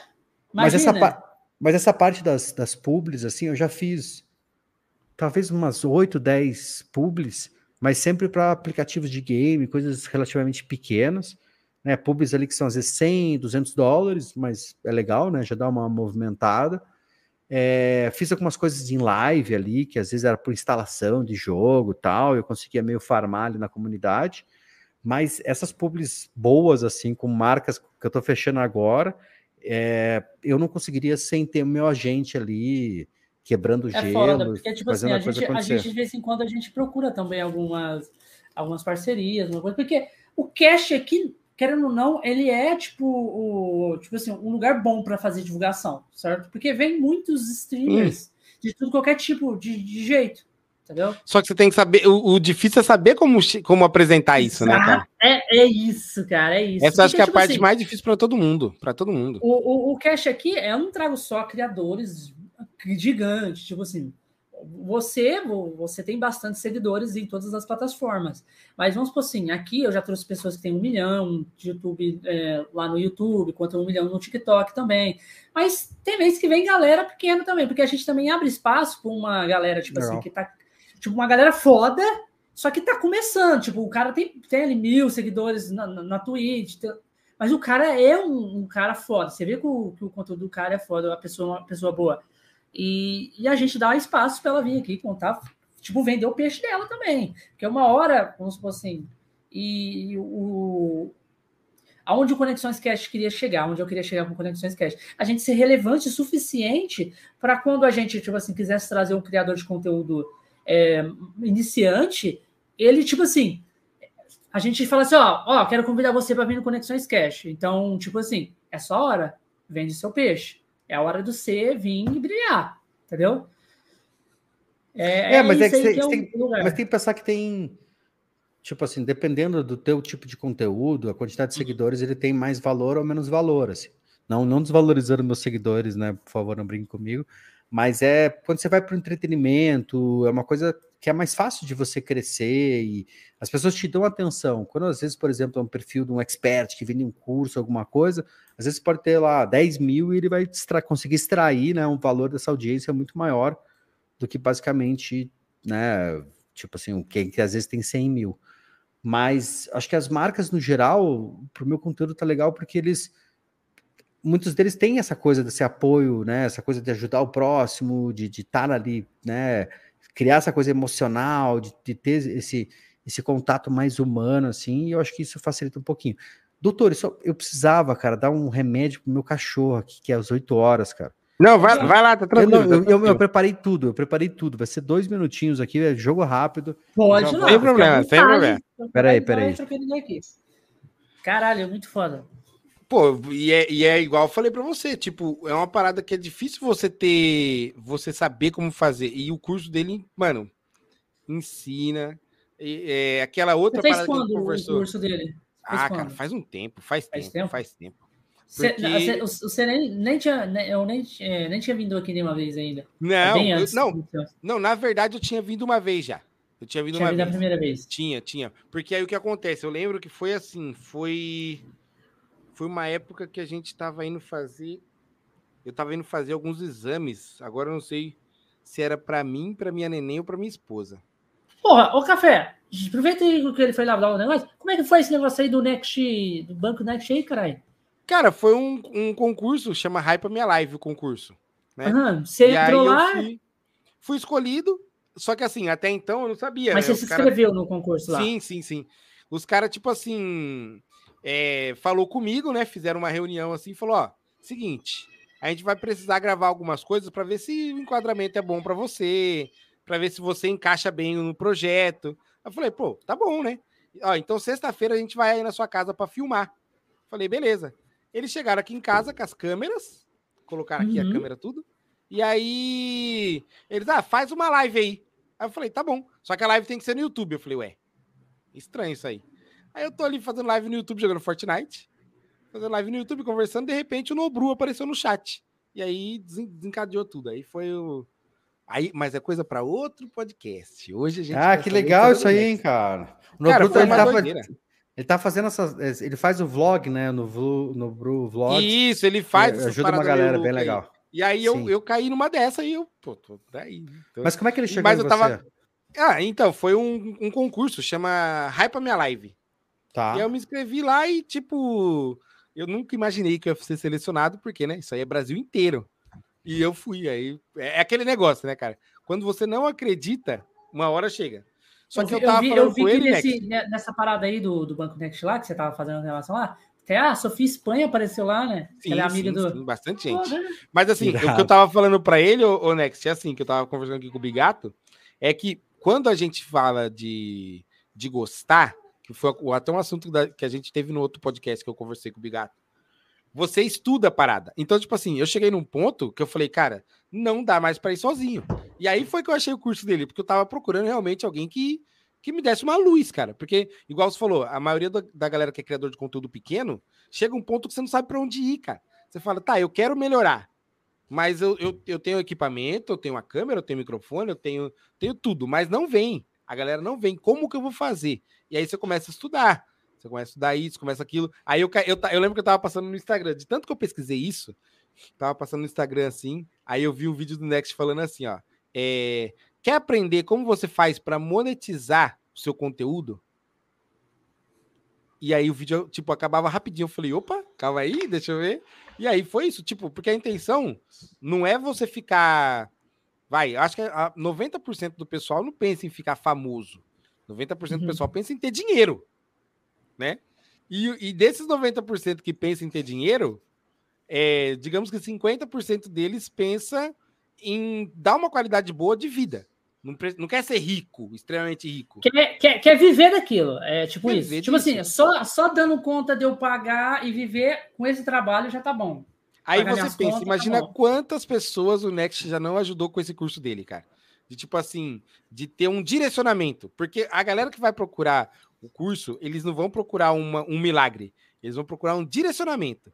E o cara dá o direcionamento, cara. Então, tipo, é, é, é uma parada que muda o, o, jeito que você começa a trabalhar, né? Porque até então você leva isso aqui como um hobby. E aí depois que você começa a estudar, você fala assim, não, calma aí que tem gente, né? O Next, por exemplo, tem gente que tá fazendo o conteúdo não só para ele, mas para ajudar o pessoal, pô. Então, por isso que é... eu dou valor nesses cursos assim, sabe? Ah, legal, legal. É, eu sempre tive essa cultura aí de né, compartilhar conhecimento dessa época de curso de DJ, curso de produção de eventos, é, e por aí vai. Eu acho que é, é um processo importante também quando você ensina, você também aprende muito. É, mas eu acho que, do geral, assim, até o, o, DJ, quando eu lancei o curso lá atrás, em 2002, a gente estava num time muito bom, assim, porque era uma época que estava digitalizando essa coisa da música, então antes o DJ tocava com vinil, então o vinil é muito caro, né? Pouca gente tem acesso, tem que muitas vezes tinha que viajar, Estados Unidos, Europa, para poder comprar. E daí era bem na época que estava começando a tocar com CD, então isso permitiu que a escola crescesse muito nessa esteira da, da tecnologia. E claro, hoje é barato de fazer live, né? Você consegue fazer até com celular e às vezes com uma qualidade muito boa, é relativamente barato, né? Vamos dizer assim, né? Não é uma coisa de graça. Então é fácil abrir uma live, mas para você realmente criar uma comunidade, trazer as pessoas, engajar é difícil. Só que eu acho que o timing ainda ele não é tão bom assim. É, eu acho que esse universo de live mesmo não sendo uma coisa tão nova, né? Justin TV lá, como a gente tá falando, 2000 e alguma coisa já estava rolando. 2004 eu tinha web TV, mas ainda tá meio engatinhando como sabe que tipo assim o DJ antes ele tocava junto com o garçom, não desvalorizando o garçom também, mas ele talvez ele fosse menos valorizado que o garçom, né? Ele ficava escondido lá atrás ou lá em cima, ninguém nem via ele. Nem via, isso é verdade né? Ele não estava lá atrás, não era essa época de vintage Alok que a gente vive hoje, DJ Superstar.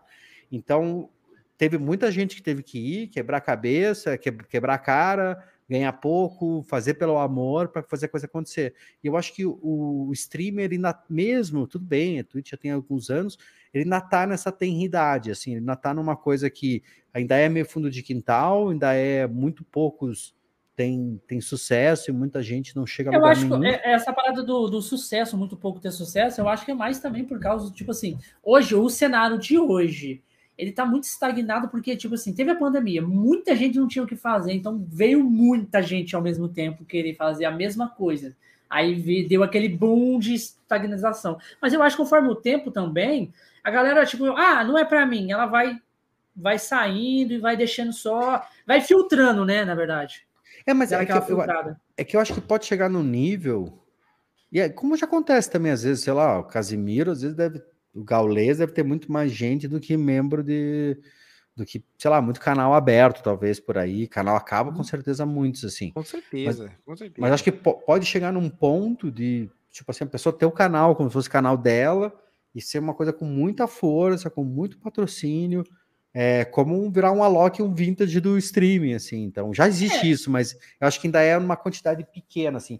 Eu acho que talvez em 5, 10 anos é, a gente. Porque é uma mídia legal, é uma coisa gostosa, você tá dentro da tua comunidade, tá lá interagindo, todo mundo meio que se conhece, é, tem uma coisa às vezes divertida, um assunto às vezes mais sério que é abordado, é uma coisa que as pessoas, não sei, se conectam assim e eu acho que é uma mídia que veio para ficar e, para mim, vamos dizer, hoje não é a minha mídia principal, mas é uma mídia que acaba se complementando com as outras. Assim, eu não abro uhum. lives muito longas, na Twitch tenho aberto, raramente tenho aberto, mas nas outras plataformas sempre há uma livezinha, interajo, conheço as pessoas, porque também você. Tudo bem, ah, tem bastante seguidor, mas não adianta ter só o seguidor. Quando o cara te deu um seguiu, curtiu, compartilhou, seguiu ou, ou, ou comentou, acho que eu me repeti, é, é, um, é um pequeno relacionamento. Quando você responde um comentário, o pessoal, caramba, que legal. Quando o cara te manda um direct, você responde com áudio, pô, o cara tá me ouvindo, não acredito que você me respondeu. Então, eu tento fazer esse tipo de coisa e na live é o mais fácil.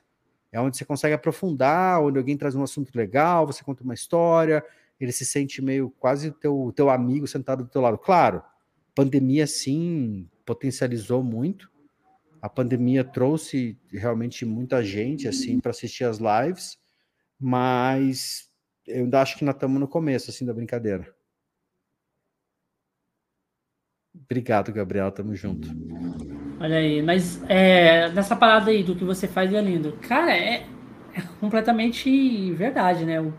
Porra, não, não tem como não se emocionar nos vídeos que a galera, tipo, você vai lá, faz a caixinha surpresa, a pessoa vai lá e compra. Igual esse último que eu vi da, da moça que você postou, a mocinha, que ela catou, não tinha, ela voltou. Voltou para poder comprar a caixinha surpresa. E na hora que abriu, ela ficou até salta tremendo, tá ligado? Tipo, isso se emociona demais. Cara, é assim, é, é engraçado porque no geral, é meio sensível, assim, mas é que eu, eu, considero que é meio é arte, assim, sabe? Tipo, não é não é uma coisa de uma dimensão assim tão, sei lá, do, do 2D, é meio um negócio meio 3D, assim.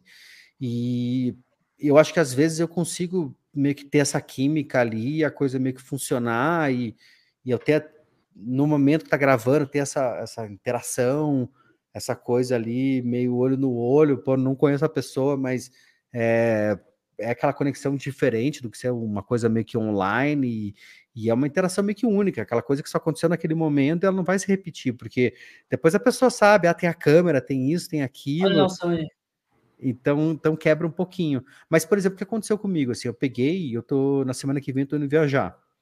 Eu vou ficar 10 dias fora, só que eu não, não quero parar com os vídeos. E, vamos dizer assim, eu já tive momentos que eu produzia música, que eu fazia às vezes maratona de fazer uma música por dia. E às vezes você demora dias para fazer uma música, mas Sim. Eu, me, organizava de não, eu, eu acordava de manhã para entrar para o estúdio, com uma hora para acabar e fazia 30 músicas em 30 dias. Se procurar maratona 30 músicas em 30 dias, Ila Krieger, que é meu nome, você vai encontrar, eu fiz duas vezes isso. Nossa senhora!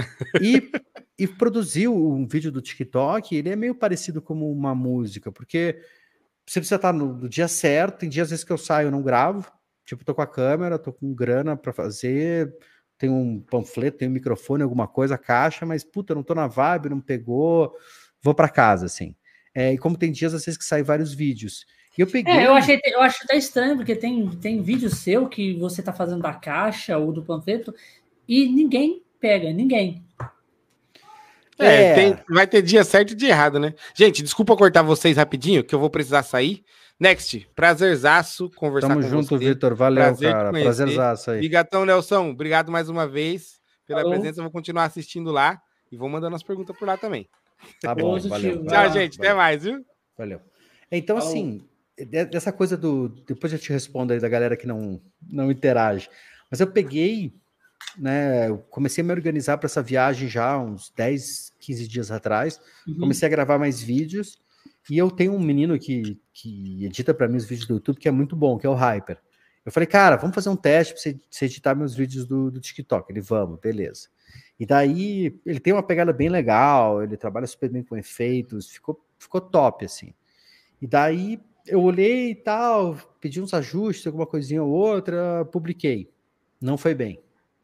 Um segundo, publiquei, não foi bem. Um terceiro, publiquei, e era uma sequência que eu já tinha feito antes, que é do, do entregador, assim, que eu, que eu acho acreditava que tinha um potencial muito grande. entregador é muito foda. Azul Sim, eu fiz umas dessas que bateu todos, tipo, 10 milhões para cima. Então eu tava numa expectativa boa, ele é muito bom, ele, tipo assim, é sinistro, mas eu às vezes pedi os ajustes, mas eu percebi pequenos detalhes, pequenas nuances que no final das contas faziam diferença. Então eu peguei agora, foi, cara, foi tipo. Foi dois, três dias atrás que eu, que eu retornei, e daí tava lá, tava batendo 150, 300, que é bastante, sim. Mas eu publiquei o primeiro, 1,2 milhões, 6,2, daí outro 500 mil, agora 9,5.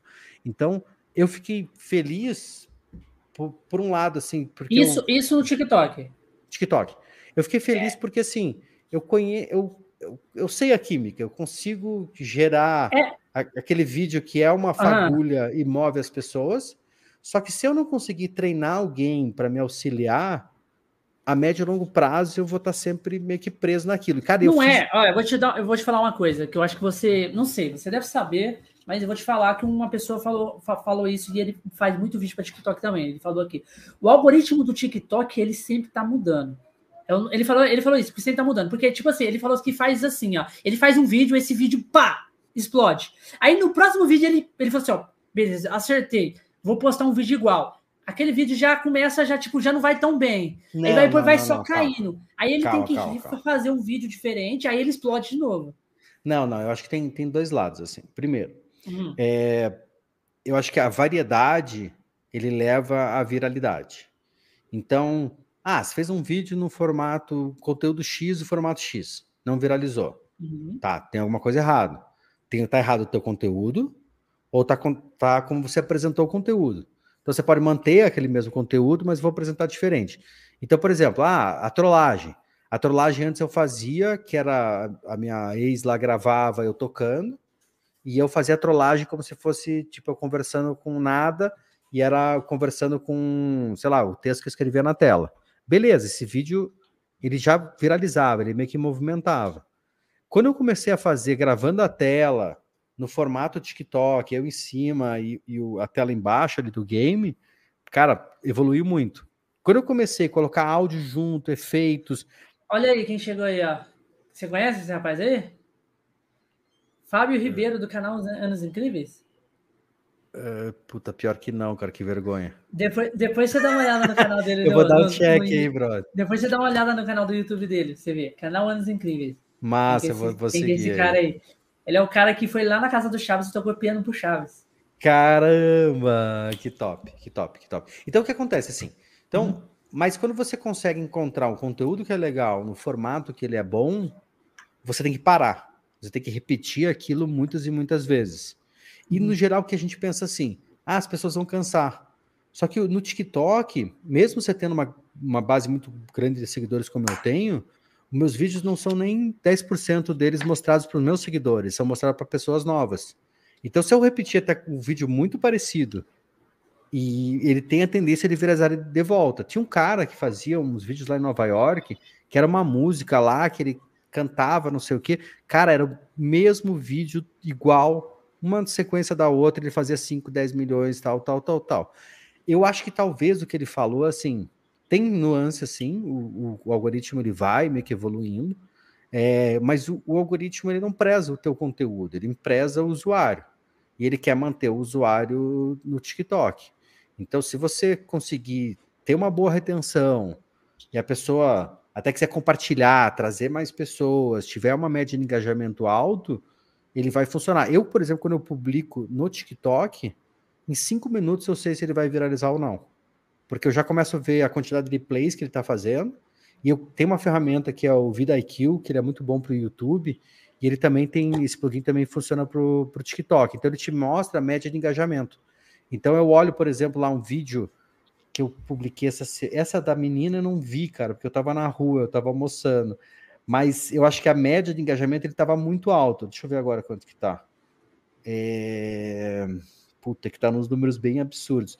Mas 9 milhões com 900 mil curtidas. É, agora tá uns 10%. Mas se ele parte com 15, 16, 17%, eu sei que ele vai estourar. O que, que eu faço às vezes assim? Se eu vejo que ele não tá indo bem, eu já edito alguma coisa diferente, a introdução, alguma coisa, e publico de volta. Então tem vídeo, às vezes, que eu publiquei, deu 300 mil, eu mexi, deu 3 milhões.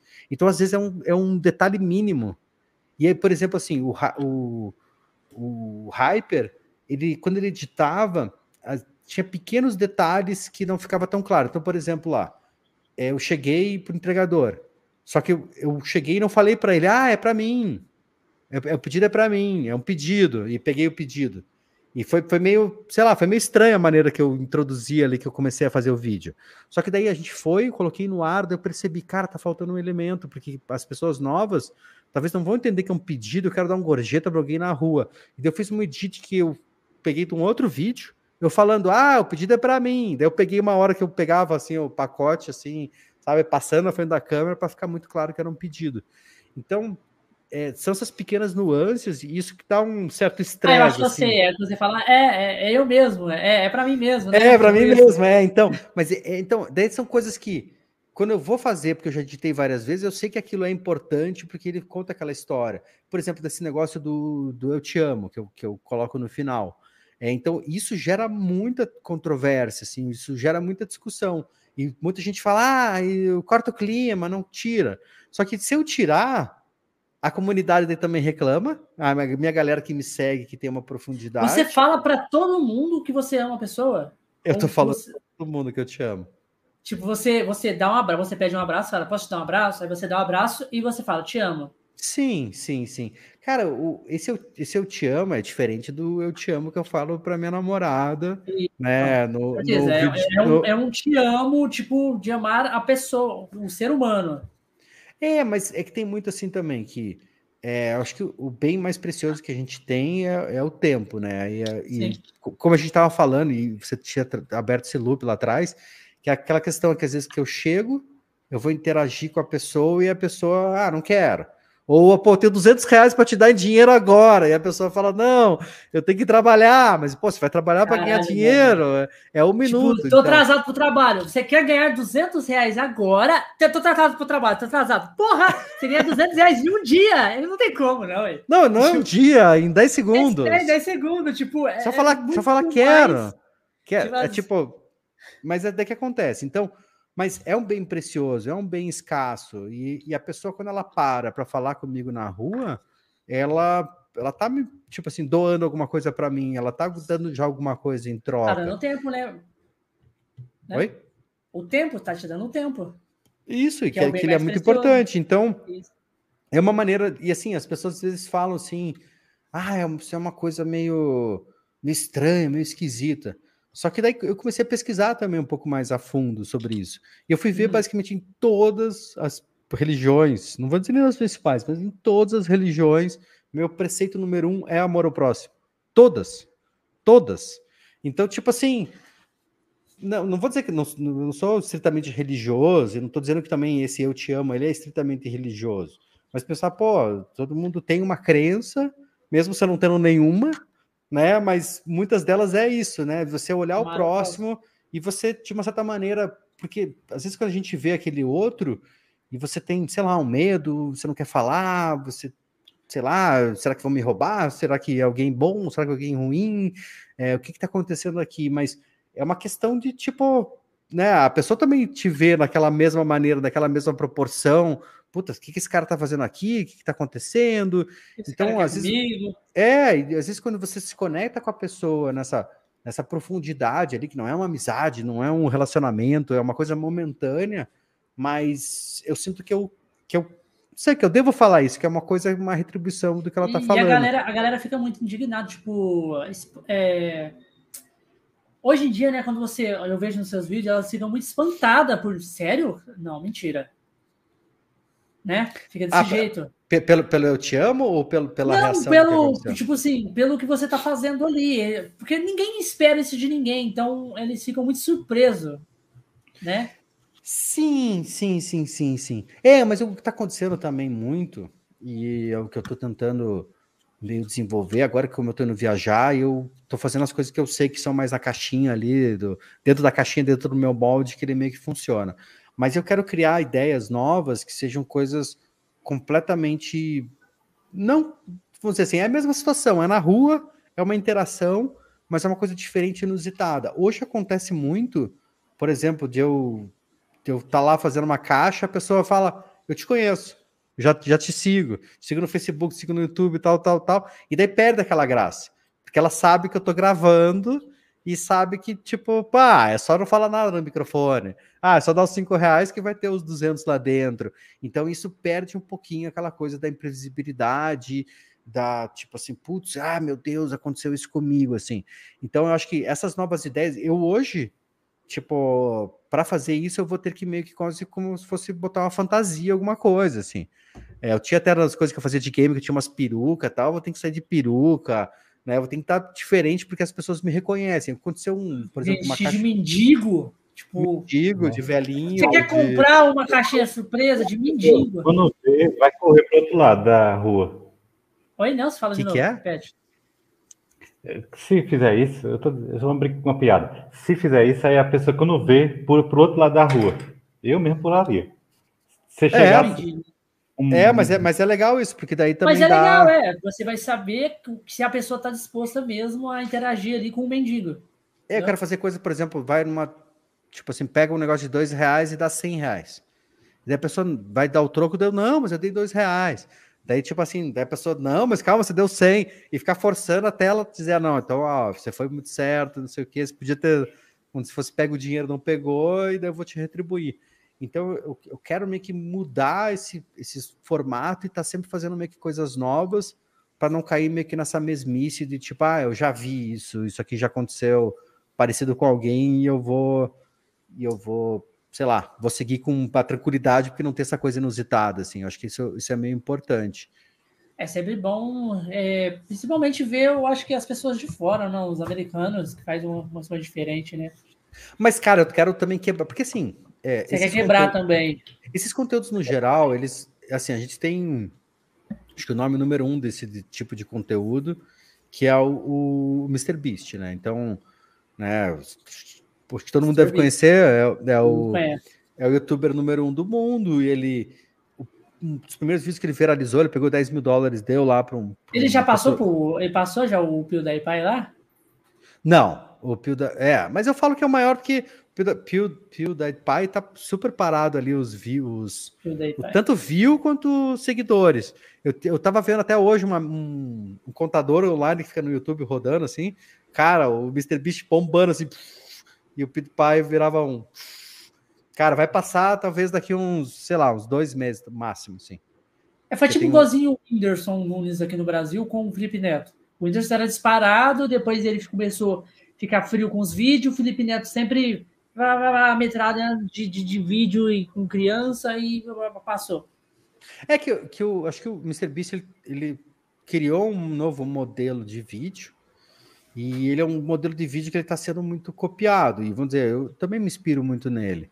Mas ele também ele é um conteúdo que Mas é um, é um, nível completamente diferente. Não, o nível do MrBeast é absurdo, cara. Não tem como uma pessoa é, tipo, copiar da maneira que ele faz. Tipo, não, mas tem, tem um brasileiro, por exemplo, Bai, Bai, Bailan, Bailian, cara, é bem, é bem, bem parecido, ele faz o mesmo formato.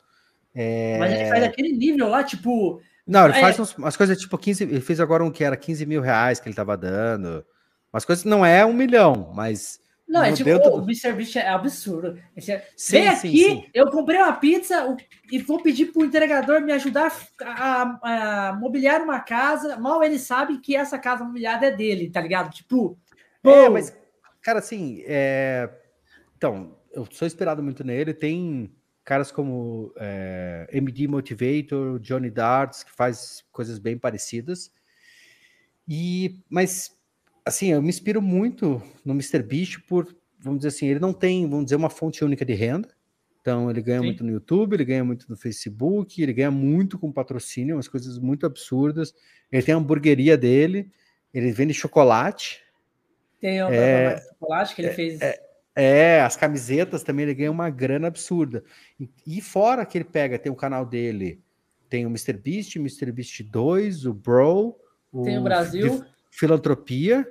Não, daí, daí tem o React, o, o, o game. Depois, daí tem várias línguas. Tem português, tem espanhol, tem italiano, francês, e é maneiro, alemão. O, tipo, ele dá, é, é um, um, dos únicos canais que eu vi, tipo, que tem em, é, tipo, totalmente dublado em brasileiro. E eu falei, sim, caralho, sim, sim, tá dando uma atenção para o Brasil. Não, mas, mas ele faz em várias línguas. O que daí que ele faz? É um conteúdo que ele consegue, vamos dizer, usar também no, no Facebook, também ganha uma grana lá, patrocina em cima e daí joga em todos os canais com várias línguas e daí ele, vamos dizer, aquele valor de um milhão, ele acaba conseguindo ter várias fontes diferentes de renda para poder bancar aquele vídeo. Então eu, eu quero chegar numa, tipo assim, espero numa pegada um centésimo dele, já vai estar tá muito bom. Por exemplo, ah, essa... Deus te ouça, pô. É, por exemplo, assim. Quer fazer o bem, né? Não, eu tenho um call para fechar uma parceria com a Positivo Informática. Eles querem a distribuição de computador. Minha ideia é chegar, por exemplo, numa biblioteca pública que está lá a galera usando computador, ou numa lan house de bairro, sentado do lado de alguém, começar a usar e daí tal. Daí você vem sempre aqui, como é que tá? Mas você tem computador em casa? Não tenho. Ah, quer um computador? Ah, vou te dar um computador. Pum, dá um computador pro cara. Então, tipo, essas coisas que parecem muito fora da curva e que eu nem sonharia estar tá fazendo há seis meses atrás, é, eu já estou começando a poder né, chegar perto de experienciar, assim, eu acho que vai ser bem legal. Daí uma coisa acho que vai tra trazendo a outra. Né? Pô, o cara deu computador, em vez de dar dois, 200 reais, vai dar 2 mil ou 20 mil. Então, eu, eu, espero chegar nesse nível de. E é uma, é uma bola de neve, assim. Eu vejo muito no o, o YouTube, assim, a, o tamanho que cresceu meu YouTube, tá batendo. Passou 300 mil agora, assim. Eu acabei, acabei de receber a placa de 100 mil. E já, é, tá com já 300. Tá, já tá com 300, tipo, rumando. Então, acho que tem essa, esse potencial do, do viral. E hoje é a melhor época do, sei lá, da história, assim, para estar, tá, acho que, criando conteúdo, né? Você, principalmente, acho que estando hoje Facebook, é, o próprio TikTok, o Instagram, o Quai, é, o shorts, está permitindo que você cresça de uma maneira absurda, assim. Eu, basicamente, eu, eu pego o mesmo vídeo e publico em sete lugares todo dia, assim. E de cada um deles eu vou né, crescendo e tentando criar comunidade, respondendo. E é difícil também de manter todo, ficar girando todos os pratos, né? Tem que editar o vídeo, tem que gravar, tem que publicar, tem que responder comentário, fazer umas livezinhas. É, ainda mais trabalhar na, na empresa que eu trabalho, então acaba ficando bem puxado, mas está dando tudo certo. É, o cast também é bem puxado aqui também, por, por questão de, de ter que convidar a pessoa, né? A gente tem que correr atrás dos, dos, dos criadores de conteúdo, marcar, é, conversar com eles, fazer. Aí, no caso, eu faço as artes também, também aqui converso. E, tipo, tem essa parada dos, das outras plataformas, TikTok, essas coisas. E eu já tenho meu emprego também, e é muita coisa, tipo, para fazer sozinha. Eu tenho também uma filha pequena de um ano, tem que dar, tem que dar atenção e, e vai indo. É muito é, corrido. É, o que, o que eu acho que assim, que facilitou um pouco para mim desse, desse universo é porque tipo, já tinha muita experiência assim de, né, de uhum. fazer vídeos, de, de dar aula, de interagir, que eu acho que facilitou bastante. E eu acho que também, vamos dizer, eu entrei no TikTok, eu acho que no momento que era bom, porque essa coisa da pandemia, não tinha tantos criadores, não estava chamando tanta atenção assim, e foi relativamente fácil de crescer, porque acho que quem às vezes publica um primeiro vídeo, putz, não tem nada, nenhum view, é, daí, putz, o segundo, deu cara sete horas para editar e não sei o que, sete views, e daí, puta, dá aquela depressão, e eu tive essa facilidade, quando eu entrei ali no TikTok, as coisas já começaram meio que acontecer. Já acontecer, aí já dá mais ânimo e vai indo. É, e daí mesmo tipo assim, como eu falava com a galera dos DJs, tirava sarro, agora vira TikToker, agora vai fazer dancinha. E daí, tipo assim, foi aquela coisa. E agora eles estão fazendo? Fazendo dancinha? Não, brincadeira. É. eles estão fazendo vídeo pro TikTok?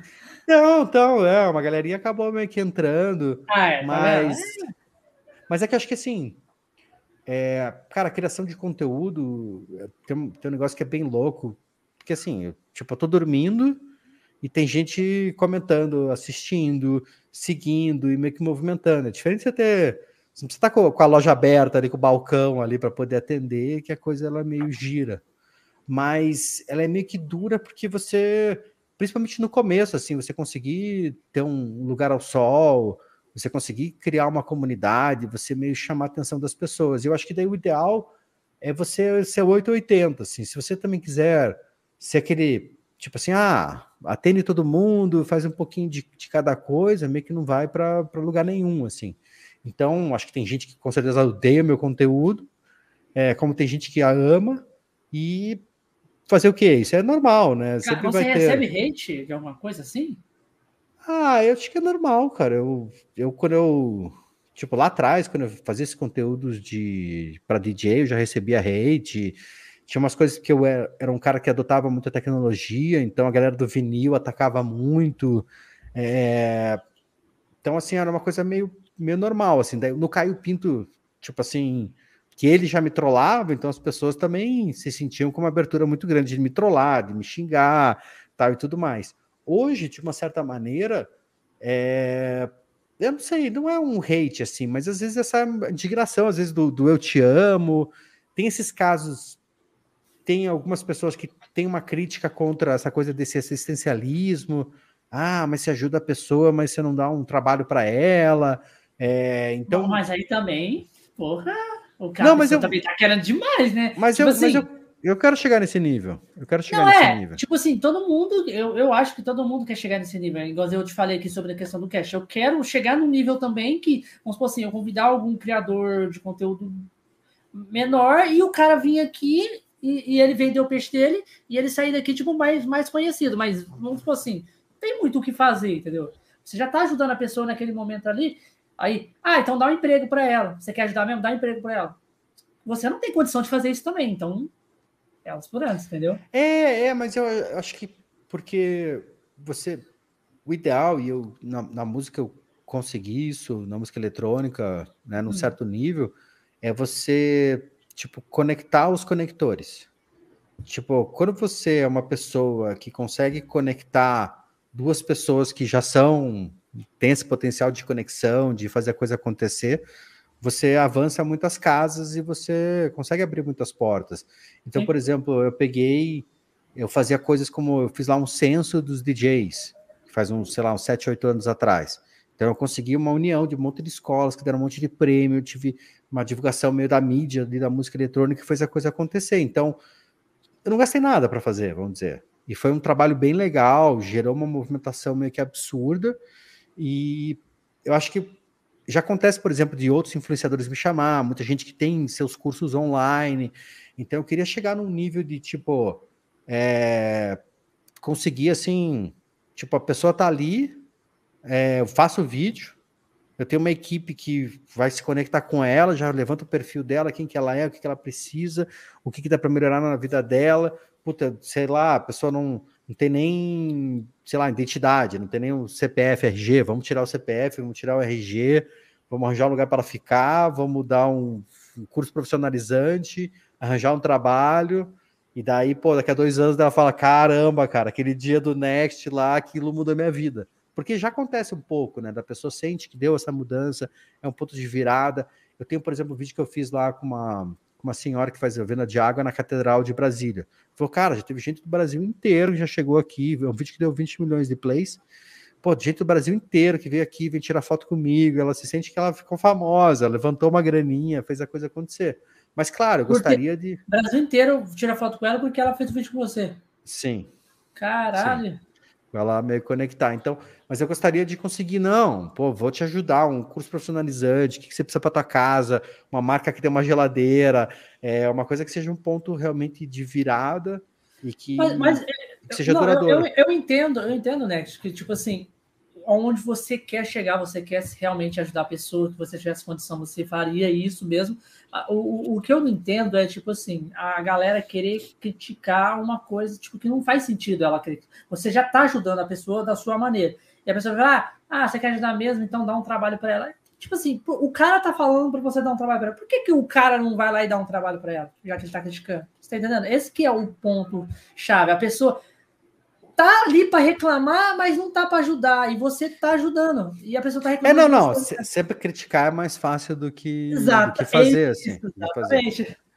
Mas, mas é, que, é que, por exemplo, tem, tem meio que males que vêm para bem, assim. Eu acho que, tipo, hoje, por exemplo, no meu, no meu canal, os vídeos que. Às que vezes eu... também toca inveja um pouco, às vezes. Ah, não, sim, sim, tá, sim. tá dando aquilo para ele, nossa, como eu queria também. Aí já é, vem. Mas, mas assim, todos os vídeos que eu tenho publicados, eles têm meio que autorização da pessoa, pessoa. que foi gravado. É, é, então eu vou lá, tipo, pego a autorização dela para poder para poder publicar. Então isso, vamos dizer assim, me dá né, uma, um certo alívio ali de eu saber que eu não vou levar um processo meio que nem, nem nada parecido. É, já aconteceu de eu gravar e a pessoa, de eu dar o dinheiro, o que for, e a pessoa fala, não quero que publique, eu, beleza. Na hora eu, tá bom, vou apagar, vou deletar aqui, não tem problema, pode ter certeza que eu não vou publicar. Como já teve, por exemplo, teve um vídeo que eu publiquei, foi, que eu achei que foi muito legal. O vídeo lá pegou. Em 24 horas estava com 6 milhões de views, estava super legal, assim, movimentando bastante. E a pessoa pediu para tirar depois. Me chamou uma influenciadora e falou: Olha, eu assisti esse vídeo, vamos ajudar essa pessoa, vamos fazer a coisa acontecer, vou conseguir um emprego para ela, vou fazer uma puta vaquinha aqui no meu canal, deixa comigo me passa o contato dela. E eu tinha pego o telefone da pessoa. E daí eu entrei em contato e falei. Daí ela falou: Putz, minha mãe tá brigando comigo, que eu me expulsar de casa, tire o vídeo do ar. Eu fui lá e tive que tirar o vídeo do ar. Então, tipo assim, claro, a pessoa autorizou, fez. Eu podia ter, ter falado, não, deixa, mas imagina, não tem como, né? Pô, é o menino, a, vida por que dele. Que tava, por que a mãe tava brigando? Caralho, porra. Não, e daí eu até, eu até falei, até falei para ele: olha, é, se quiser, Tipo, eu converso com a tua mãe, não, pelo amor de Deus, não fale com ela de jeito nenhum, que não sei o quê. E, Nossa, cara, não, e assim. Mãe é essa? É que, é, eu não sei que, por exemplo, eu quando eu fiz esse vídeo do Alberto, que é o cara lá que eu, que eu pedi dinheiro para ele, ele foi me dar os 5,50, que é um vídeo que bateu 20 milhões. Esse eu, eu vi, eu vi esse vídeo. Eu publiquei no sábado. Na segunda-feira me chamou a RPC, que é como se fosse a, Rede Globo é, local aqui. É. É, me chamou ali uma menina que era uma jornalista, falou: olha, muito legal o vídeo, queremos fazer uma matéria aqui. Só que tem que estar tá o cara junto do vídeo, o Alberto. E eu não tinha o telefone dele. Eu tinha o Pix, mas não tinha o telefone. Cara, contratei meio um detetive virtual ali para me ajudar. Para procurar o homem. Juro, fiz um corre sinistro, assim, meio que umas 12 horas encontrei ele e tal, conectei. E, tipo, falo com ele até hoje, assim. Então, é, é legal, assim, ter essa conexão, ter a autorização da pessoa para publicar. Eu acho que também é uma coisa importante para mim certeza. hoje, até para poder meio que me envolver com as marcas. Mas daí eu fico feliz quando tem outras pessoas que se comovem e daí a coisa ela ganha uma dimensão muito maior, assim. Eu gostaria de conseguir dar dois mil reais para alguém, mas é, indiretamente eu acabo dando.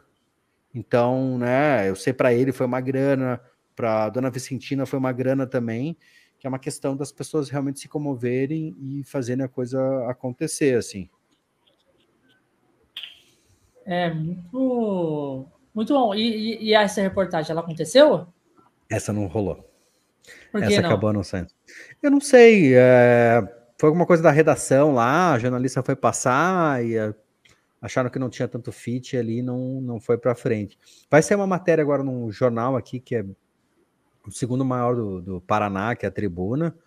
É, tá para ser nos próximos dias. Respondi ali uma entrevista, foi bem longa bati umas fotos, acho que vai ser legal. Fico feliz assim com é, qualquer tipo de, de, reconhecimento e eu acho que ajuda nessa retroalimentação da, das marcas acharem mais interessante, delas quererem se aproximar e daí eu conseguir gerar mais impacto aí para outras pessoas assim.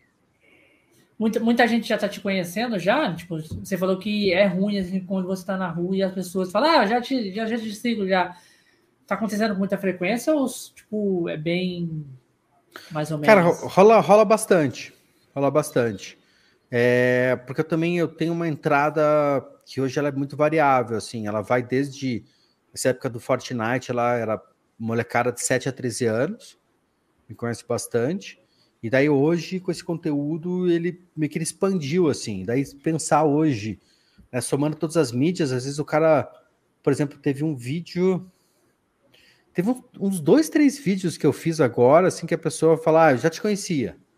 É, ah, eu te conhecia no Facebook, ou do YouTube, ou te sigo em tal lugar. Então, a coisa vai meio que complementando, assim. E é... Eu não sei, é bem comum, assim, eu saí com meu filho, da galera me reconhecendo, e eu fui na BGS, no Brasil Game Show, lá, muita gente me parou. Fui, fui, tava lá. Tava lá maneiro, né? É, e como é que foi a experiência da Brasil? Foi, foi a primeira ou foi. Ou foi, foi, a primeira, foi a primeira. Cara, eu, eu gostei bastante, né? Você ganhou os ingressos ou você comprou mesmo? Ganhei, ganhei, ganhei. É. ganhei. É, eu até me arrependi um pouco, porque eu, tipo assim, eu fui na sexta e no sábado. Uhum. A sexta tava muito bom, assim, tava dando para andar, fazer as coisas, mas já cheio. Cara, sábado transbordando. Tipo sábado assim, é o dia mais lotado. É, então Acho que próxima vez eu vou durante a semana, mais tranquilo. É, durante a é... semana é bem mais tranquilo também. Você pegou aquele, aquele, aquele passe VIP que você entra antes ou você pegou o normal? Não, eu tinha um, um passe de influenciador que era, que era o VIP, que podia entrar antes, tinha, tinha um acesso diferenciado ali. Aí você eu tinha acesso aos stands da Twitch, alguma coisa? A da Twitch eu podia como parceiro, só que eu perdi a data ali, eu não me inscrevi. Daí tentei bater lá na porta lá, e daí, como não estava escrito. E daí eu, eu também estou meio empenhado, porque eu, quando eu tirei do ar o sistema lá dessa minha startup, eu, eu perdi meu e-mail, que era a roupa Social Wave. Então eu tô com, por exemplo, meu, a minha Twitch está conectada nesse outro e-mail.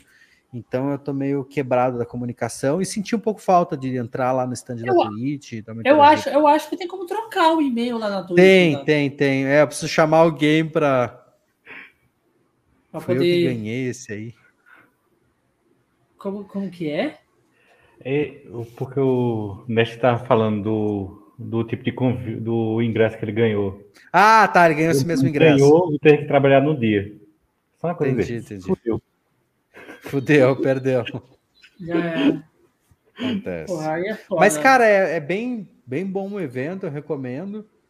Acredito que vou ano que vem. E... Ano que vem, tá, talvez vamos estar lá também.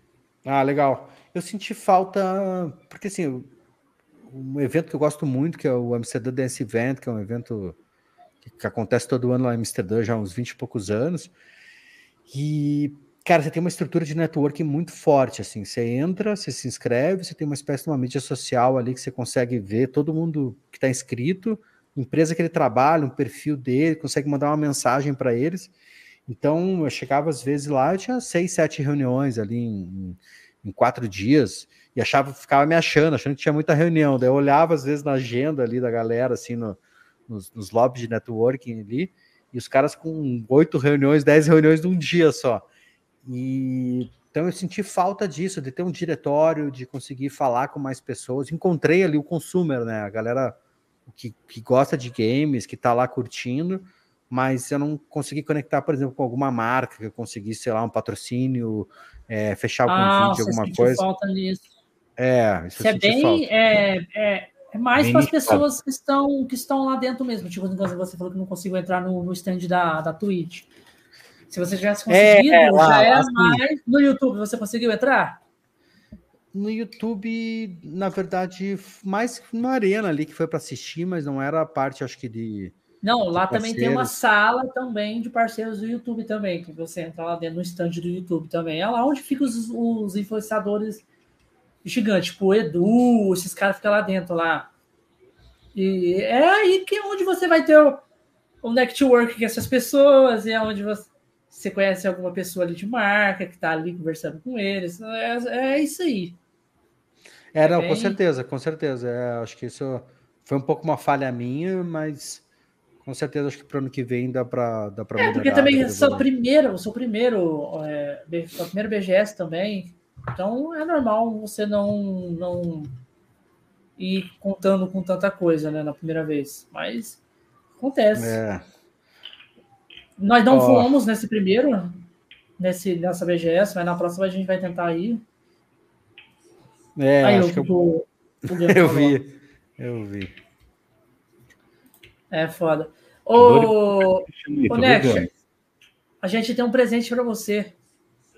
Sério? Vou mostrar aqui para você um presente.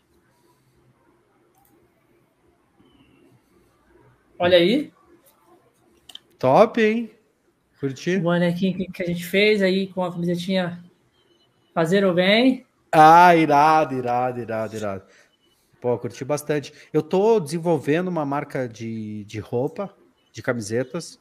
Tá. É, é, contratei uma designer bem legal, estamos desenvolvendo toda uma linha. Vou fazer um esquema de dropship, então não vai ter. Por que dor de cotovelo? Não vai ter nada assim de. de tipo assim, não vou pré-produzir nada, mas vai ser um esquema. Pô, eu gostei desse fazendo. Fazer o bem? Como é que tá escrito? Fazer o bem. Pô, ficou top, eu gostei desse. Pode, vou roubar ou fazer uma camisetinha dessa daí. Coraçãozinho fazer o bem. Porra. É, porque é, é, é, meio que o seu, o, seu, o seu slogan, né? Fazer o bem, sempre fazer o bem. Então, tipo, peguei lá do seu, do seu próprio Instagram a frase e pus ali, né? o que, que, eu posso falar pôr de camisa? Ele sempre tá de camisa preta. O que, que eu posso pôr? Ele sempre faz o quê? Faz o bem, então fazer o bem. É, eu tô, eu tô sempre nessa. Eu até, tipo, uso como se fosse quase meio que um uniforme mesmo. Sempre a camisa é, preta, né? É, desde, na verdade, a, a, esse conteúdo de games eu já usava meio que a camiseta preta. Sei que às vezes também pode ficar, às vezes, meio repetitivo, mas é por isso que eu acho que as pessoas também me reconhecem, que eu tô sempre com a camiseta, a, a jaquetinha da Not Face, a camiseta preta, e daí a galera já fica mais fácil deles entenderem, né? O cara com uma caixa escrito um interrogação, andando todo de preto, ah, só pode ser um maluco lá. Às vezes ele não. Curitiba, faz muito calor ou é frio? Faz frio, faz frio. Ah, por isso. E às vezes tá muito calor. Moro, onde eu moro, preto eu tava cozinhando essa hora, com jaqueta e preto. Ah, mas você também no Pernambuco aí é foda, né? Vai cagar. Pior é tu que mora do, das breias. Que nem o, tem o Google Maps sabe onde tu mora. Acho que sabe. Ribeirão Preto, porra. Quem não sabe? Ribeirão é Preto, claro, claro. Aqui é, é muito quente. É abafado. Ribeirão Preto. É abafado. Diga exatamente onde você mora. Perto de Ribeirão Preto. É, mas Ribeirão eu, Preto. Mas eu vou agora, pra, porque, eu, eu não passei nenhum verão, né, com, com essa câmera, com, com esse tipo de conteúdo. Eu fico meio com medo, porque ela é bem pequenininha, mas a lateral ela é meio branca, então eu, a jaqueta acaba meio que cobrindo um pouco. Então eu tô para comprar até uma jaqueta bem fininha, É, e eu tô tentando fazer também, eu vou fazer um esquema que é só dar um, fazer um furinho e você consegue desrosquear a, a, como se fosse a lente e rosquear de volta. Então fica só a câmera meio que aparecendo, só como se fosse o, o vidrinho dela aqui. E eu não sei, cara, vou ter que meio que. Ou se não, você vai ter que comprar aquelas canetas de espião, tá ligado? Não, fica horrível. Cara, assim, antes de eu encontrar essa Insta 360, ah. cara, eu, eu testei de tudo. Eu comprei câmera, aquelas de policial. Eu comprei uma que é bem profissa, que é a DJI. E, puta, às vezes era grande, o áudio era ruim, ou, puta, DJI, dois minutos já desliga. Essa câmerazinha, ela foi o por enquanto ela melhora. Assim, até eu comprei uma segunda, porque às vezes eu vou gravar e ela, ela superaquece, assim. Então, às vezes eu, tipo assim. Aí ela para. É, eu tenho que ou voltar para casa, ou aconteceu um vídeo lá que eu tava em. Tava perto de Fortaleza, lá numa cidade, que eu fiz vários na sequência. Daí no último ela meio acabou a bateria, assim, eu tive que sacar o celular, meio ficar ali com o celular, meio como se estivesse mandando uma mensagem. E é ruim, porque daí, como você está investindo a grana no vídeo, o tempo para fazer, Tipo, se você não conseguir captar, você tá fudido. E eu não, eu não tenho uma equipe, né? Às vezes eu levo um cinegrafista, que ele grava, principalmente quando a pessoa que ela passa, ela não fala comigo. Antigamente até eu postava deles, hoje eu não posto mais, assim, eu boto ela de costas para meio que não reconhecer e não dar nenhum problema. Se essas pessoas que eu não tenho autorização, eu acabo fazendo meio que isso. Mas essa câmerazinha ela atende bem, assim, tô, tô feliz com ela. Mas eu quero melhorar principalmente o áudio, assim, que eu acho que às vezes ele fica meio estouradão porque o microfone dela não é tão bom. Caralho, sério. Mas deve ter alguma câmera que é muito mais escondida, assim, que você põe, tipo, um caneta, ah, assim, que é Aquela que o Josh disse, que prestou pro Louro, é GoPro, né? Ah, não, mas, mas, cara, GoPro a GoPro é gigante, é gigante. É gigante. Ele, ele, ele, tem que ser uma, uma, uma, tem que ser uma câmera discreta de espião, tem que ser uma câmera de espião. Tá ligado? Aquelas câmeras que você, sei lá, você usa óculos, aquelas câmeras que fica assim do óculos, tá ligado? O óculos filma. Cara, não. óculos fio. Bigato, cara, eu já pesquisei muitas e muitas horas. Eu já, já pesquisei de tudo possível e imaginável.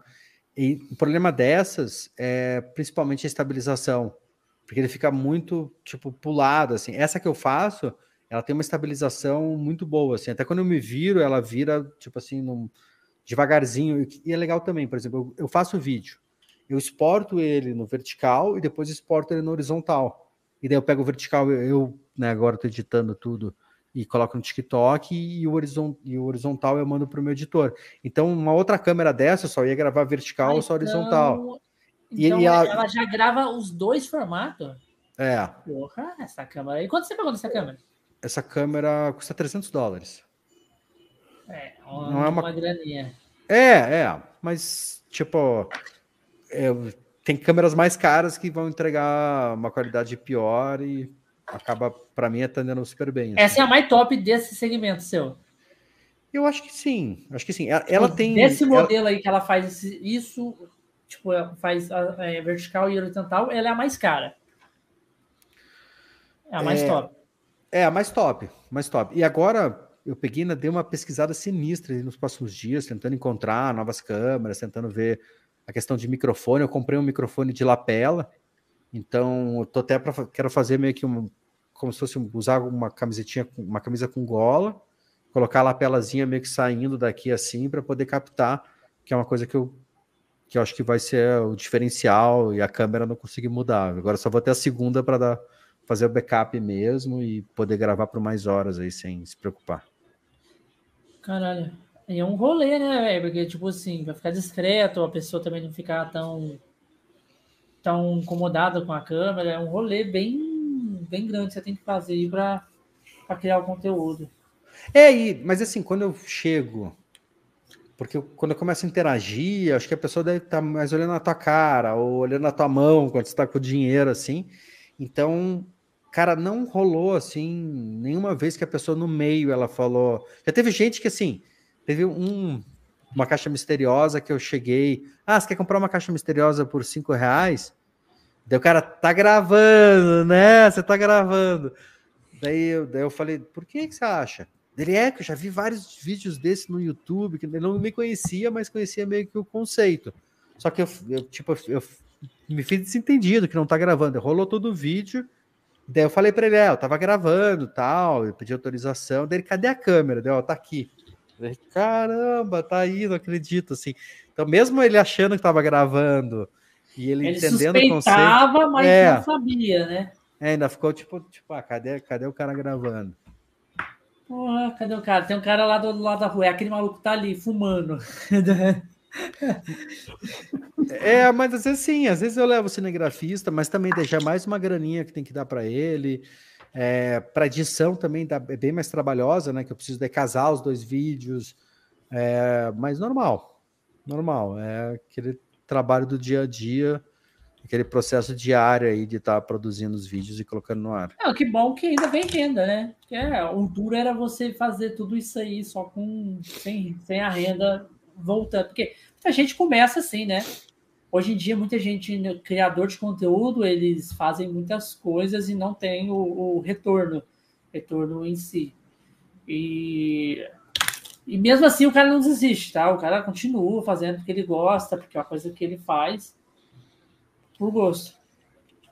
Né? É, é, é. É que é bom que pelo menos eu consegui construir essa estrutura inicial com a parte de games, né, que permitiu ser verificado na Twitch. Eu já tinha lá 600 mil seguidores, já tinha uma renda fixa ali no, no Quai, e daí foi aquela coisa de, quando chega esse conteúdo, ele conseguiu meio que potencializar, né? A partir de 600 mil, que eu estava praticamente seis meses atrás, para 2,1, agora 2,1,5, é, que eu acho que é muito pouco tempo, né? Todas as mídias cresceram bastante, então eu fico, fico feliz, assim.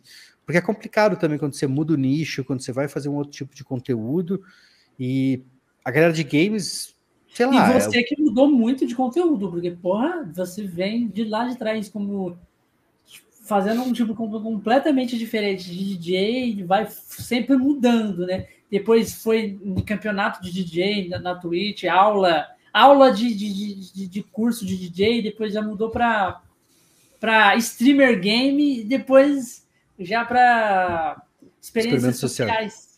Experiências é. sociais, é. É, mas acho que tem um pouco dessa questão de, eu ser meio que inquieto. Eu hoje, a minha ideia é abrir mais canais quando eu tiver mais tempo. Eu já, uhum. já tenho outros de games, eu tenho, por exemplo, meu YouTube de games tem 10 mil, o meu TikTok tem uns 15, tem um Instazinho que é pequeno, então eu quero reativar esse de games, eu quero fazer um de React, é, eu quero fazer um que seja de filantropia mesmo, daí fazer um que seja mais, tipo, essa coisa meio Mr. Beast, um de filantropia. Então, não é esse momento agora, porque também eu tenho essa coisa de estar tá trabalhando, é, me divorciei também, então tem que dar atenção para o meu filho. Tô namorando também, tem que dar atenção para namorada, então eu tô Nossa, tentando É, vida, vida, vida é um caos, né, cara? Tipo, porra, é muita coisa. Você tem que conseguir relacionar o, o, a vida social com a vida profissional, com o hobby, com... é muita coisa, porra. Tem como. Eu não opino, não, que o que eu faço é dormir, acordar e ir para a faculdade. Só. E ficar no Você tá porão. Tá bem. Você tá bem. E ficar no porão, né, Nelson? É. Ué. Obrigado agora a ligar a câmera. Uma coisa que eu odeio é ligar a câmera. Não, é tipo igual eu, eu tenho que trabalhar, tenho que dar assistência para mulher, tenho que dar assistência para filho, tenho que vir aqui fazer as coisas do cast, procurar convidado. É muita coisa, porra. Tem como. É, mas tem que conseguir encaixar. Eu gostaria também de estar cuidando um pouco mais de mim, praticando mais esporte, podendo subir montanha. É, eu pensei que essa parte de ter o editor ia me ajudar, mas tipo foi um passo legal assim que eu acho que, que eu vou ter que dar daqui a pouco. Você tem aquele tique, aquele tique tipo de tem que fazer do meu jeito, não sei o quê. Não, não, eu, eu, eu tentei, cara, com esse editor. Agora que a gente fez aí, fez quase uma semaninha de vídeos, pô, treinei um monte, porque assim, acho que se você não consegue treinar outra pessoa para fazer o que você faz, você não consegue, vamos dizer, crescer, você não consegue desenvolver, você fica meio preso naquilo. Ah, você treinou ele do jeito que, mais ou menos, para ele pôr na cabeça dele, mais ou menos do jeito que você pensaria em fazer aquele, aquele jeito.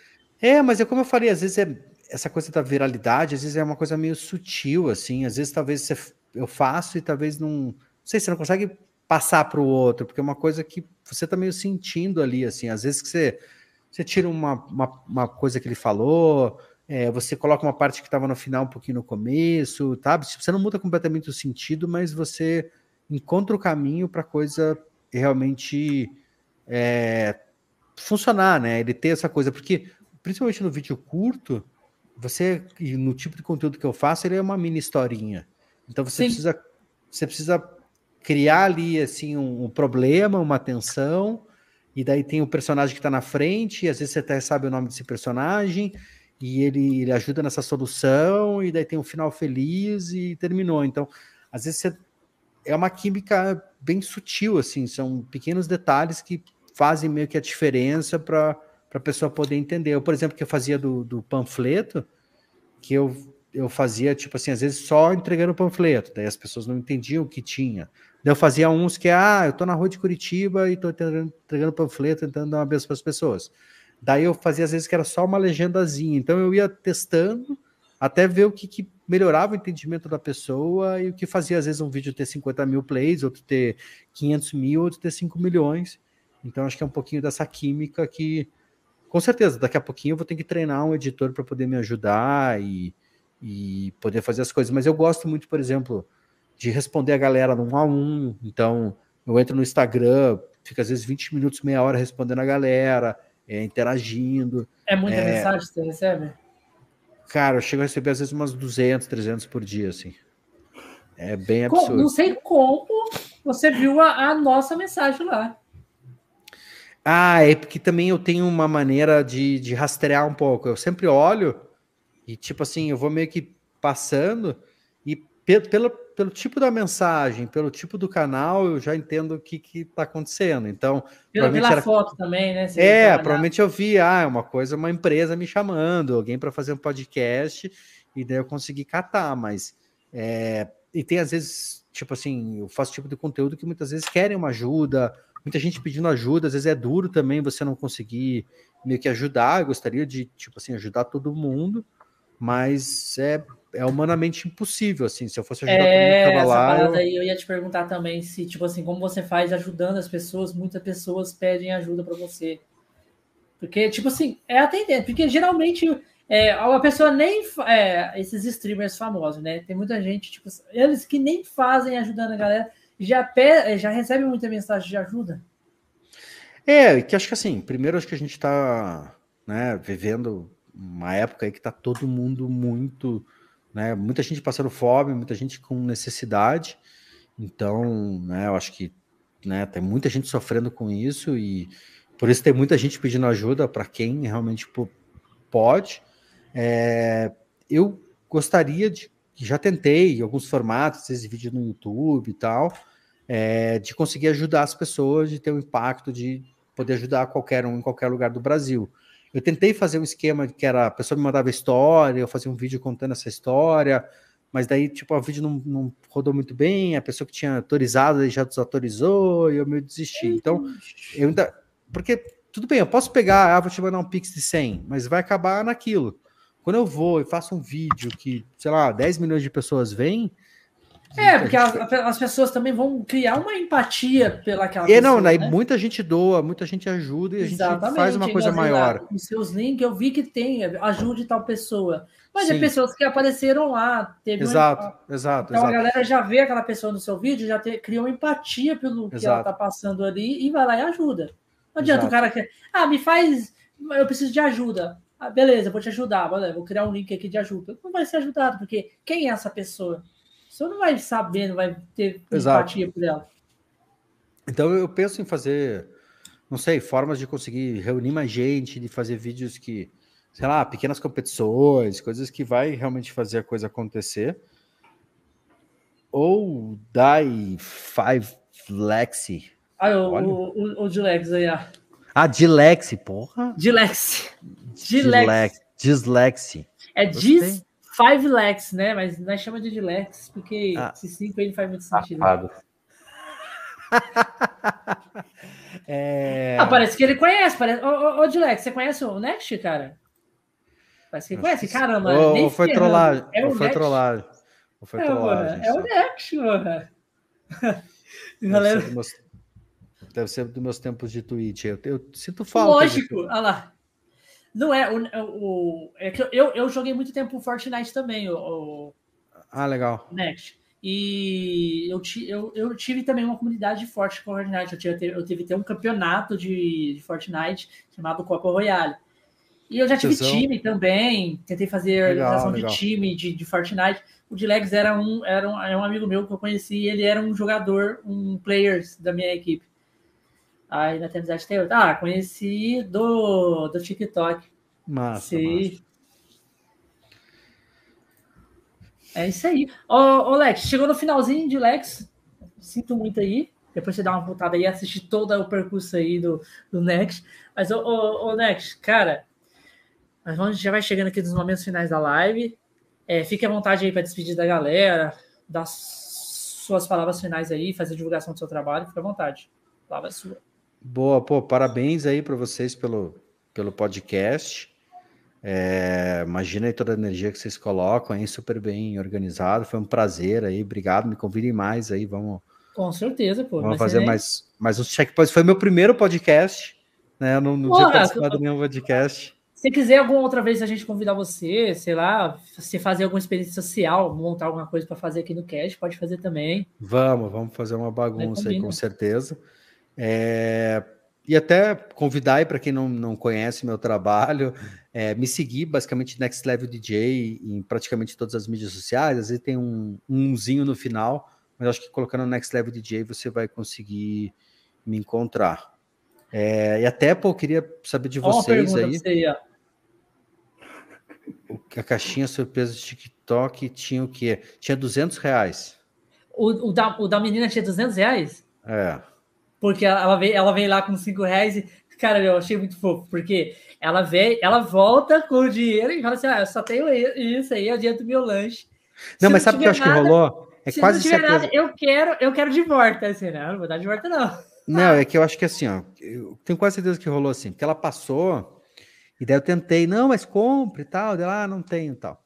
E daí ela tava meio com o celular na mão. Eu, e ela, ela tem TikTok, e ela me comentou: ah, foi um, foi um prazer aparecer no vídeo tal. Ela ficou toda feliz assim de ter aparecido no vídeo. E daí ela já publica, daí eu acho que ela já me seguia. E daí ela teve meio certeza, falou: "Ah, é esse cara, eu vou voltar aqui para falar com ele", entendeu? Ela foi meio foi meio espertinha assim em relação a isso assim. Mas foi, foi legal, foi, foi bem legal a reação dela ali. E eu gosto desse tipo de reação que meio a pessoa não acredita, assim, essa coisa meio. Esse, muitos que eu faço desses de dar o dinheiro e daí depois, tipo, quando tá comprando alguma coisa e fala só vou levar um, que gera essa confusão mental, assim, mas como? Como é que você não vai levar o resto? Mas é que daí eu acho que onde eu ajudo mais, assim, porque comprar é bom. Eu Sim. gostaria talvez de comprar e dar para outra pessoa, para outra pessoa. Eu, eu, eu, escutei uma história, uma história recentemente, eu acho que foi, foi até no TikTok, mas foi uma história de um podcast. O cara tava contando uma história no podcast. Ele falou o seguinte: ele falou assim que o filho dele queria queria paçoca, queria, queria paçoca, sabe? E ah, bora, vamos sair para comprar paçoca. Ele saiu, e nisso que ele estava saindo, ele meio que saiu na rua assim e o filho dele reparou uma mulher meio andando desesperada, chorando muito, né? E ele, e ele falou assim: Mãe, mas o que, que aconteceu que essa moça está tão desesperada, chorando muito ali? E ele parou e falou assim: O que, que acontece? O que, que tá acontecendo, moça? Não sei o quê. E ela falou assim: Eu tô o dia todo na rua procurando Caramba. alguma coisa, alguma coisa para meus filhos comer. Eu tipo, procuro, é, para conseguir alguma coisa para meus filhos comer. Eu, é, mas o que, que você vende? Ela falou: eu vendo paçoca. Por incrível que pareça, tipo, coincidência, ele tava com uma paçoca e ela tava vendendo top. paçoca. E ele, nossa, moça, tipo, isso, isso, tocou ele muito forte, porque ele falou assim: isso aqui só pode ser destino, uma coisa de Deus, né? E aí ele falou assim para ela: Nossa, mas, mas você ficou o dia todo na rua vendendo paçoca, você não conseguiu vender nada. Tipo, nenhuma paçoca. Ela falou assim: Sim, eu consegui, eu consegui 20 reais vendendo paçoca, e esses 20 reais eu passei perto de uma ponte, tinha um cara lá passando fome, e eu Caramba. di os 20 reais para essa pessoa. E, e ele catou e falou assim: Você tem Pix? Eu falei, tenho, tal, e ele depositou mil reais para ela, mil Tesão. reais. Que legal. E, ele, e, ela, e, ela, e ela falou assim: que tipo, não, não quero esses mil reais, eu quero só o dinheiro que é para mim conseguir comprar algumas coisas para meus filhos comer. Ele falou assim: não, mas eu, eu quero te dar esses mil reais, porque eu quero veio no meu coração de dar melhor. E ele falou que, tipo assim, dos 20 reais, aí ele fez uma soma lá, que dos 20 reais para mil ia dar 5 lá. Depois, depois do, do, do, Na hora que ele chegou em casa, ele recebeu 5 mil reais. Um, depósito de 5 mil reais. De alguma coisa lá que ele estava esperando e não estava contando muito, e, e caiu esse depósito de 5 mil reais. Então ele falou assim: pode ver que você recebe cinco vezes a mais quando você vai fazer uma coisa boa. Ela deu 20 reais pro negócio, eu de mil e, e eu recebi 5 mil. Entendeu? Que top, que legal, é, que legal. É isso aí. Tá, e assim, eu posso cortar, fazer uns cortes aqui do, do podcast? Tem problema? Pode, pode ficar à vontade. Tá bom, vou fazer uns. Valeu, doutores. Obrigadão pelo convite aí. Parabéns pelo trampo. Obrigado, é aí, Nelson. Ó, obrigado, obrigado. Café é também, a gente já partiu. Isso. Só, só guarda, quando a gente finalizar, a gente vai tirar uma foto, beleza? Tá bom. Tá bom? Nelson, despede aí. Agradecer o, o Next por ter vindo, aceitado o convite. Que, por isso que eu digo a você: quem tem que convidar, quem convidar as pessoas é você, não é eu, não. Porque se eu mando pelo meu Instagram, a pessoa bloqueia na hora. Pedir desculpa, porque qualquer coisa, eu, não, eu odeio fazer live, eu não faço, eu trabalho aqui de escravo, eu só fico aqui de lurk, ajudando. É, o, o, a função do, do Nelson é mais lurk, ele fica monitorando o chat, essas coisas. É um moderador. É como, como hoje o, o Roto Roxo faltou, aí precisou de dar uma, uma, uma força. Aí, obrigado. Tá bom, tamo junto aí, cara. Todo mundo é bom final de semana. Obrigado a galera do chat aí. É isso aí. Não tenho redes sociais, não me sigam em nada. Agora obrigado. é isso aí. Galera, muito obrigado a todo mundo que participou. Quero agradecer mais uma vez o, Le o Next aí, cara. É um prazer enorme te conhecer. Continua sendo essa pessoa maravilhosa que você você aí ajudando, sempre ajudando, fazendo bem para todo mundo. Que isso não tem, eu acho que o, o que pode pagar isso que você faz para a galera aí, entendeu? Então, galera, é... assistem lá o podcast depois offline lá e a gente vai ficando por aqui com mais um Conexões Cash. Até o próximo programa. Tchau, galera. Valeu, valeu, tamo junto. Falou. Falou.